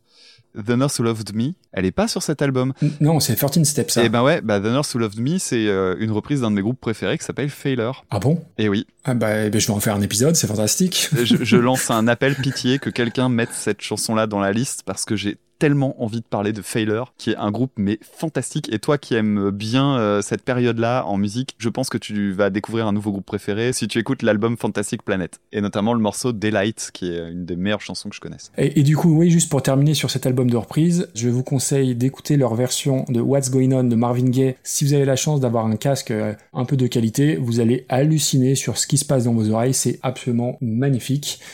Et leur version d'Imagine, c'est difficilement descriptible, c'est incroyable. C'est-à-dire qu'il y a une y a une espèce de froideur. Euh, moi, j'ai plus peur quand j'entends cette chanson-là que n'importe quel groupe de black metal qui essaye de me faire peur. Je trouve que c'est beaucoup plus puissant, beaucoup plus froid, beaucoup plus noir. Et je trouve, alors, il y a peut-être pas de lien, je le seul à peut-être à trouver ce lien-là, mais il y a un côté très cold wave à, à la The Cure, à, la- à l'ancienne, à The Cure période Cold La Trilogy basse, je pense. dans cette ambiance-là, c'est peut-être cette basse-là, et euh, de toute façon, il y a tout qui ressort, la production, elle est juste ciselée, mais c'est parfait, c'est au cordeau, c'est absolument magnifique. Au dernier tiers, il y, a, un- il y a- il y a une petite partie, ça fait un peu ambiance à la cachemire de Led Zepp, qui en plus vient relancer un peu le morceau sur la fin, morceau qui est plus long que la version originale de John Lennon, ça c'est aussi euh, le coup de génie de Perfect Circle. Sur l'aspect, des paroles, tu en as très très bien parlé, et c'est ce que je trouve très très fort, c'est que oui, là où la version de John Lennon peut paraître un peu gnangnan, en gros, John Lennon, tu l'as très très bien dit, disait en gros, bah, faut qu'on se dépêche, on a de l'espoir. Là, euh, A Perfect Circle arrive et, il y a ce côté très cynique à la Robert Smith qui dit euh, We all gonna die, on va tous mourir, quoi. C'est un peu ça, c'est trop tard. Il y a ce côté très cynique qui est terriblement d'actualité et c'est une chanson qui, moi, me fout les. Alors, tu vois que j'avais un peu oublié euh, et je m'en veux parce que quand j'ai écouté ça, je l'ai écouté encore tout à l'heure dans la voiture et euh, en préparant l'émission, mais c'est d'une. Alors, beauté, c'est pas le terme parce que ça, ça fait froid dans le dos tellement c'est puissant, quoi. C'est un truc qui vous chope à la gorge et euh, faire ça sur une chanson tellement iconique. Et oui, en plus. Bah putain, fallait avoir, fallait exploit, avoir de l'ambition et pas avoir froid aux yeux. Et les mecs y arrivent, mais brillamment, c'est, c'est, c'est absolument magnifique. Bah, magnifique, encore une fois, c'est pas le terme, c'est, c'est puissant, voilà. Je trouve pas d'autres termes, et je suis complètement de ton avis pour la mettre numéro un. Je suis, alors, Ah, tu me Ouais. tellement plaisir parce que tu m'as fait mais- un peu peur. Et en plus, je regardais le top là et je me disais, ok, les chansons en dessous sont très très bien. Vraiment, je pense qu'il y a une marge de taré entre euh, Imagine et, la deuxième. Vraiment, je pense qu'on va pouvoir mettre un paquet de chansons entre Imagine et All Along the Watchtower. Écoute, euh, ouais, euh, c'est pas pour dire de changer le classement que je vais la mettre en premier. Avant que t'en parles, je savais, je me doutais que t'allais choisir ce pins, je me doutais que t'allais vouloir la, mettre en premier, et du coup j'ai réécouté un peu plus attentivement. Et ouais, les, sensations, je l'ai écouté au casque en plus après, vraiment dans de bonnes conditions. Et la résonance de la batterie, la ligne de basse, tu l'as très bien dit, c'est ça te ça te rentre dans le ventre, ça en ressort plus. Et c'est d'une puissance. Alors, j'ai plus de synonyme, hein, je suis désolé, mais voilà, c'est extraordinaire au sens premier du terme. Et oui, pour moi, c'est numéro un. Ah, ça me fait extrêmement plaisir. Là, par contre, je, je missionne nos auditrices et nos auditeurs de nous challenger pour, euh, voilà, pour venir chatouiller Imagine. Ça va pas être évident. Ça, hein. ça va être Alors, compliqué, mais Je, je- comme je te dis, euh, je sais que depuis toutes les années où j'écoute de la musique, c'est ma reprise préférée. Donc je, je ne vois pas de meilleure reprise, mais peut-être parce que je les connais pas toutes, hein, évidemment. Mais euh, quand tu vois le, le point de départ et le point d'arrivée, comme tu l'as dit Oui, euh, oui, oui. très justement il y a quelques secondes, ça me semblait complètement fou en fait de réussir à faire une reprise aussi bonne. Je suis ravi qu'on partage le même point de vue sur cette chanson-là. Euh, je pense que c'est une chanson qu'on attendait un petit peu pour les personnes qui écoutent du rock et tout ça, parce que euh, bah, c'est marrant, c'est pas une reprise euh, à laquelle tout le monde peut penser parce qu'il faut connaître Perfect Circle, quoi. Par contre, quand tu connais Perfect Circle, tu connais leur version d'Imagine. Oui, c'est ça. C'est d'autant plus notable que c'est la, la chanson de base. Moi, c'est une chanson que j'adore et que du coup, t'as tendance à être beaucoup plus euh, intransigeant avec les chansons que t'adores. Et là, oui, au début, tu peux te dire putain, ça ressemble pas à l'original, mais en fait, tu t'en fous tellement ça te ça te transporte quoi. Alors tiens, une petite question qui serait euh, que, je, que je me pose du coup, euh, est-ce que tu trouves que la reprise est meilleure que l'original? Oh putain, non, c'est, je suis impossible de répondre à cette question. Euh, franchement, je suis bien. euh, non, je peux. euh, non, non. Joker. Je, ouais, ouais, Joker. Non, non, c'est, c'est, tu, tu, tu, tu peux, pas, tu peux pas répondre à cette question. C'est impossible. Ah si, moi je peux, ouais. Enfin, oui, toi, je doute que tu la préfères à l'original. Je préfère Perfect Circle. Oui, oui, voilà. 200%, Euh, ouais. Moi, je peux pas, je peux pas répondre. Et puis, cette chanson, elle a une telle aura, la version. Et d'ailleurs, il y a même l'aéroport de, de Liverpool qui s'appelle l'aéroport John Lennon. Le slogan de l'aéroport, c'est Above Us, Only Sky. Donc, tu vois, jusque, Ah, pas bête. jusque dans le cœur des Liverpooliens, elle est, elle est ancrée là, quoi. Mm, Par contre, il y a un truc pour euh, parce que là, on se fait des bisous, des câlins, c'est très beau, mais euh, un truc où je suis pas d'accord, c'est sur le dernier album de Perfect Circle.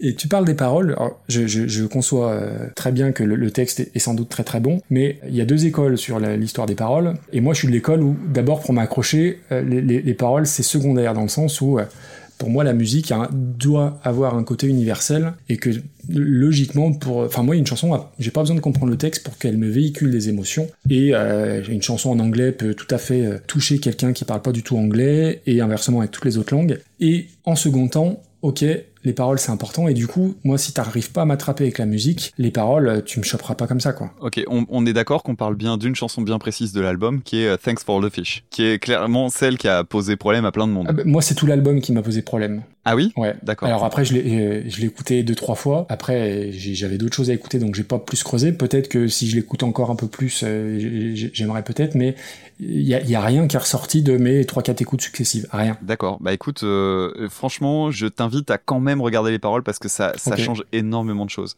Mhm. Les paroles, c'est on est tous comme des cons à faire la fête alors que le monde est en train de s'écrouler sous nos pieds. Ah ouais. Et, euh, et en fait, il y a beaucoup de chansons de l'album qui sont comme ça. Il y en a notamment une qui est vachement bien, c'est euh, The Contrarian. Ouais.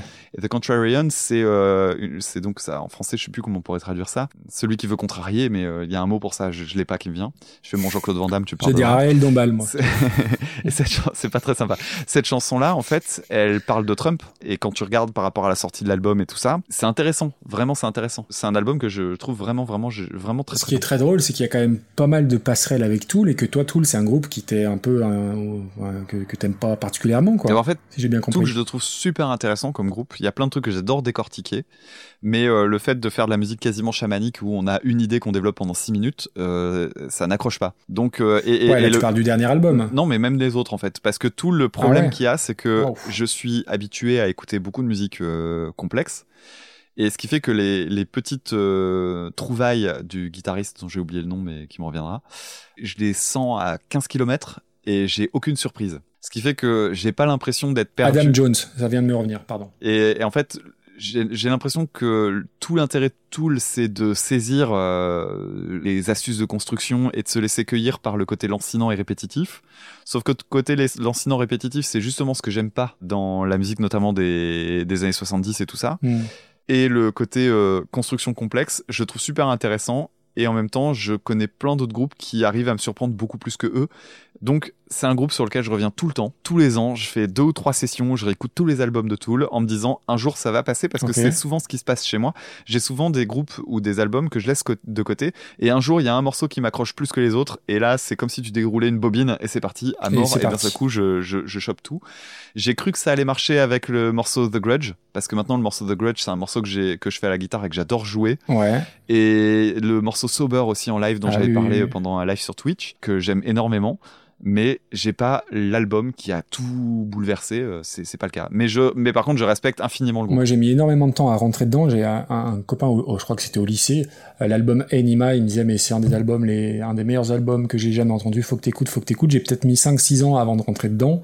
Et ouais, ouais. Alors, le dernier album, m'a- j'ai bien aimé, mais euh, je suis pas tombé à la renverse comme beaucoup. Mais ouais, Anima, euh, 10,000 Days, et puis le Lateralus, c'est extraordinaire. Mais je, voilà, il faut, il faut du temps. Mais tu sais, j'avais fait, euh, d'ailleurs, j'ai- sur Twitter, euh, j'avais fait des photos de mon carnet là, il y a pas très longtemps, parce que j'ai changé de carnet pour mes prises de notes. Et euh, l'album 10,000 Days, euh, suite à la demande, je crois que c'est Simon des Carencés qui me l'avait demandé de, de traiter cet album-là. Et puis on m'avait plusieurs fois proposé de faire du tout. T'as des morceaux comme Vicarious, ça, ça, ça, ça te défonce tout. En fait, Oh. j'avais, j'ai deux pages dans mon carnet où j'ai tous les axes pour traiter cet album.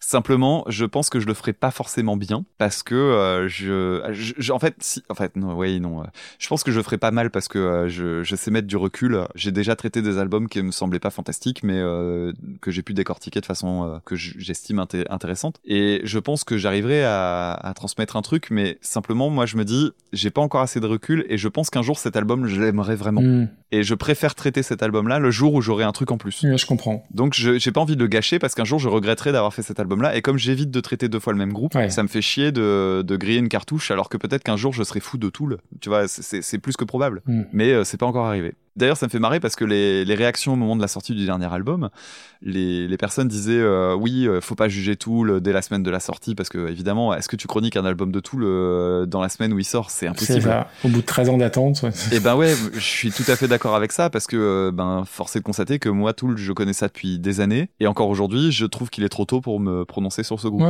ouais, je comprends. C'est de l'orfèvrerie et pour l'instant, j'y accroche pas plus que ça. Mais Imagine est number one et ça c'est trop cool. Voilà, c'est ce que j'ai dit. On a un peu débordé. euh, Ça fait 2h50 d'enregistrement.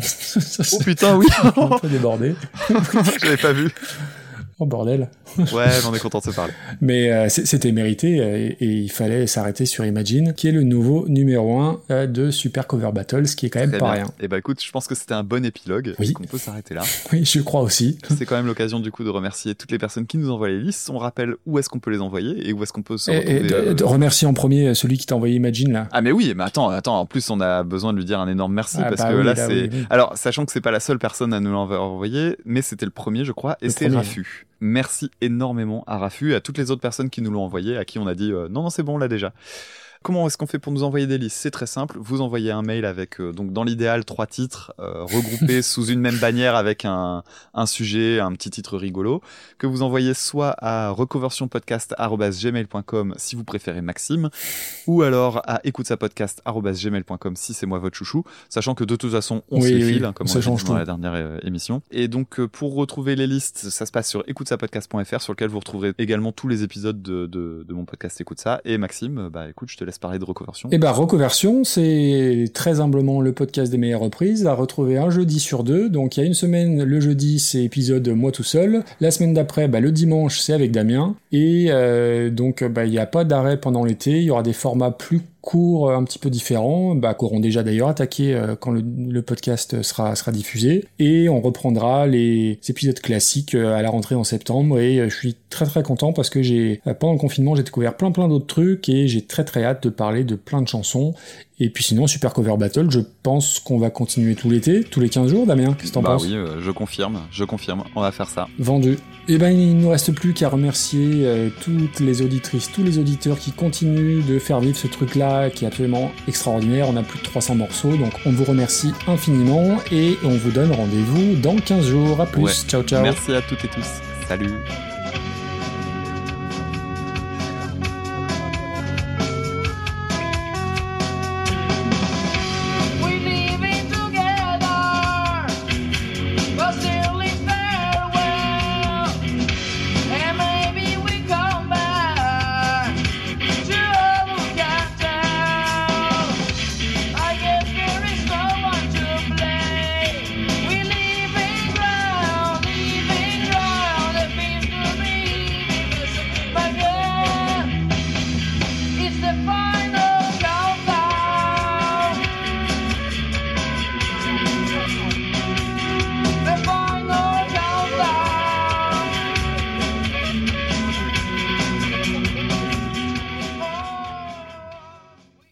Remarque, on est pas mal niveau rythme là. Je me demande sur quel morceau on va merder et on va réussir à faire 25 minutes. Bah peut-être sur celui-là. Euh, non, attends, putain, je trouve plus mes notes. Attends, ah voilà, elle est là. Avec tout ça, j'ai pas parlé d'Isia, mais euh, moi quand j'ai découvert le... Attends, quitte, quitte pas, qu'est-ce qu'il y a le loup? Un bouton moustique. Papa, tu parles trop fort. tu m'empêches de dormir. Oui, j'ai chaud, chérie. Allez, fais- tu, tu files au dodo? Ferme la porte, loulou. Voilà, ça c'est fait. Bah, il fait chaud à l'étage en plus, bichette. Euh, Tes, tes- tes enfants vont devenir les stars des bloopers euh, post-génériques. Ah bah écoute, euh, alors, il sera sorti donc je peux le dire, mais mon petit il a fait la, la voix d'intro de mon épisode qui sort demain. Voilà. Bref. Ah, trop mignon. Par contre, tu feras gaffe, en, en 13ème, t'en as mis une qu'on n'a pas encore traitée là. Ah merde, c'est parce que j'ai fait un- une erreur de copier-coller. T'as vu, j'ai pas spoilé. C'est celle. Ouais. Ouais, comme ça, je pourrais le garder au montage. Euh, par contre, je sais plus ce que c'est. Parce que tu vois, j'ai déjà oublié les chansons dont on vient de parler. Euh, la balade de Jim Et je te jure que c'est pas une blague. Eh ben, euh, On vient de parler de la balade. Non, en 13. Seven Nation Army, du coup. Oui, oui, oui, ça devait être ça. Putain, je perds la tête aussi, euh, tout va bien. Ah, c'est contagieux. Putain, on, enregistre trop tard, ça va pas du tout. Non, Girl Just Wanna Have Fun. Ah non, avant Ah c'était oui. Seven Nation Army. Ça, ça c'est parce que t'es un peu plus vieux Ouais. que moi que tu Bah te oui. poses cette Oui. question.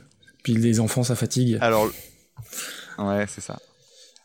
Neun neun sich Luftballons. Ah, mais on- elle, elle est arrivée aussi dans les classements, celle-là. J'adore cette chanson. Non, non. Ah, moi aussi j'adore. C'est la seule la chanson allemande que j'aime d'ailleurs. Ah. Bref. Et elle a été d'ailleurs mal attribuée, je l'ai dit à la personne qui nous l'avait envoyée. On, nous a- on m'avait envoyé en, en disant Nina Hagen. Alors, c'est pas Nina Hagen, c'est Nena. Ah, mais non, c'est Nena. Mais oui, Nina Hagen, ça va pas, non. Nena Hagen, elle te l'aurait faite euh, en faisant des bruits de poule. euh. Ouais, ouais, il y a moyen. Et en égorgeant euh, un prêtre. Je sais pas si t'aimes bien Nina Hagen. Bah, remarque, Je je connais suis pas con. assez pour juger. Ouais, voilà, c'est ça. Et puis, bon, a priori, ça doit pas trop trop être la gamme. Non. C'est un poil non, outrancier non. quand même. Sur le peu que je connais, c'est pas, pas trop mon truc. Ah, je te recommande Natour Traîneux, qui est quand même une super chanson. Bien, bien, bien. Ok, on va en Ça rester voyait, là. je m'en foutais ou pas oui, plutôt. Je plaisante, je plaisante. Euh, par quoi on commence? T'attaques? Ouais, d'ailleurs, j'ai pas pris de note en fait pour la version de Betty Hutton, mais c'est pas grave. ah bah bravo, on n'a pas fait ses Ah si, si, si, en fait, j'ai pris, j'ai pris des notes, par contre, j'ai pas, j'ai pas réécouté la version de Horse Winter depuis un petit moment. Ça fait le joli cœur sur les terrasses de l'île, mais pour Ah. faire ses devoirs, il n'y a plus personne. Attends, hein. la- le truc sur la terrasse de Lille, c'est genre, euh, c'était, euh, je l'ai posté mardi, en fait, j'étais en terrasse à Lille euh, dimanche. Euh, D'accord. ça, c'est, le storytelling des réseaux sociaux. Bah, T'es un community manager, c'est tout. Exactement, bah, euh, carrément, c'est ça. hein. C'est un- business, hein, le podcast. Qu'est-ce que tu bois? De l'eau, tout simplement.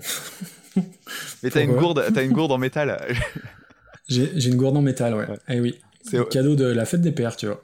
Ah, c'est chouette. C'est bien, Ouais. c'est écolo et tout, c'est bien. Bah, J'étais encore le connard qui se baladait avec des bouteilles en plastique, Ah bah. donc euh, madame, on a, eu, on, a, on a eu marre et elle a eu raison, et voilà. Eh ben, merci de me traiter de connard, j'ai ma bouteille d'Evian. Ouais, bah, je suis plus un connard depuis très longtemps. N'empêche, on est, on est quand même des, on est quand même des, des podcasteurs euh, très sages hein, avec nos petites bouteilles d'eau. Quand tu sais que les- les- la plupart Ah, des podcasts sont enregistrés avec euh, des bières et des chips.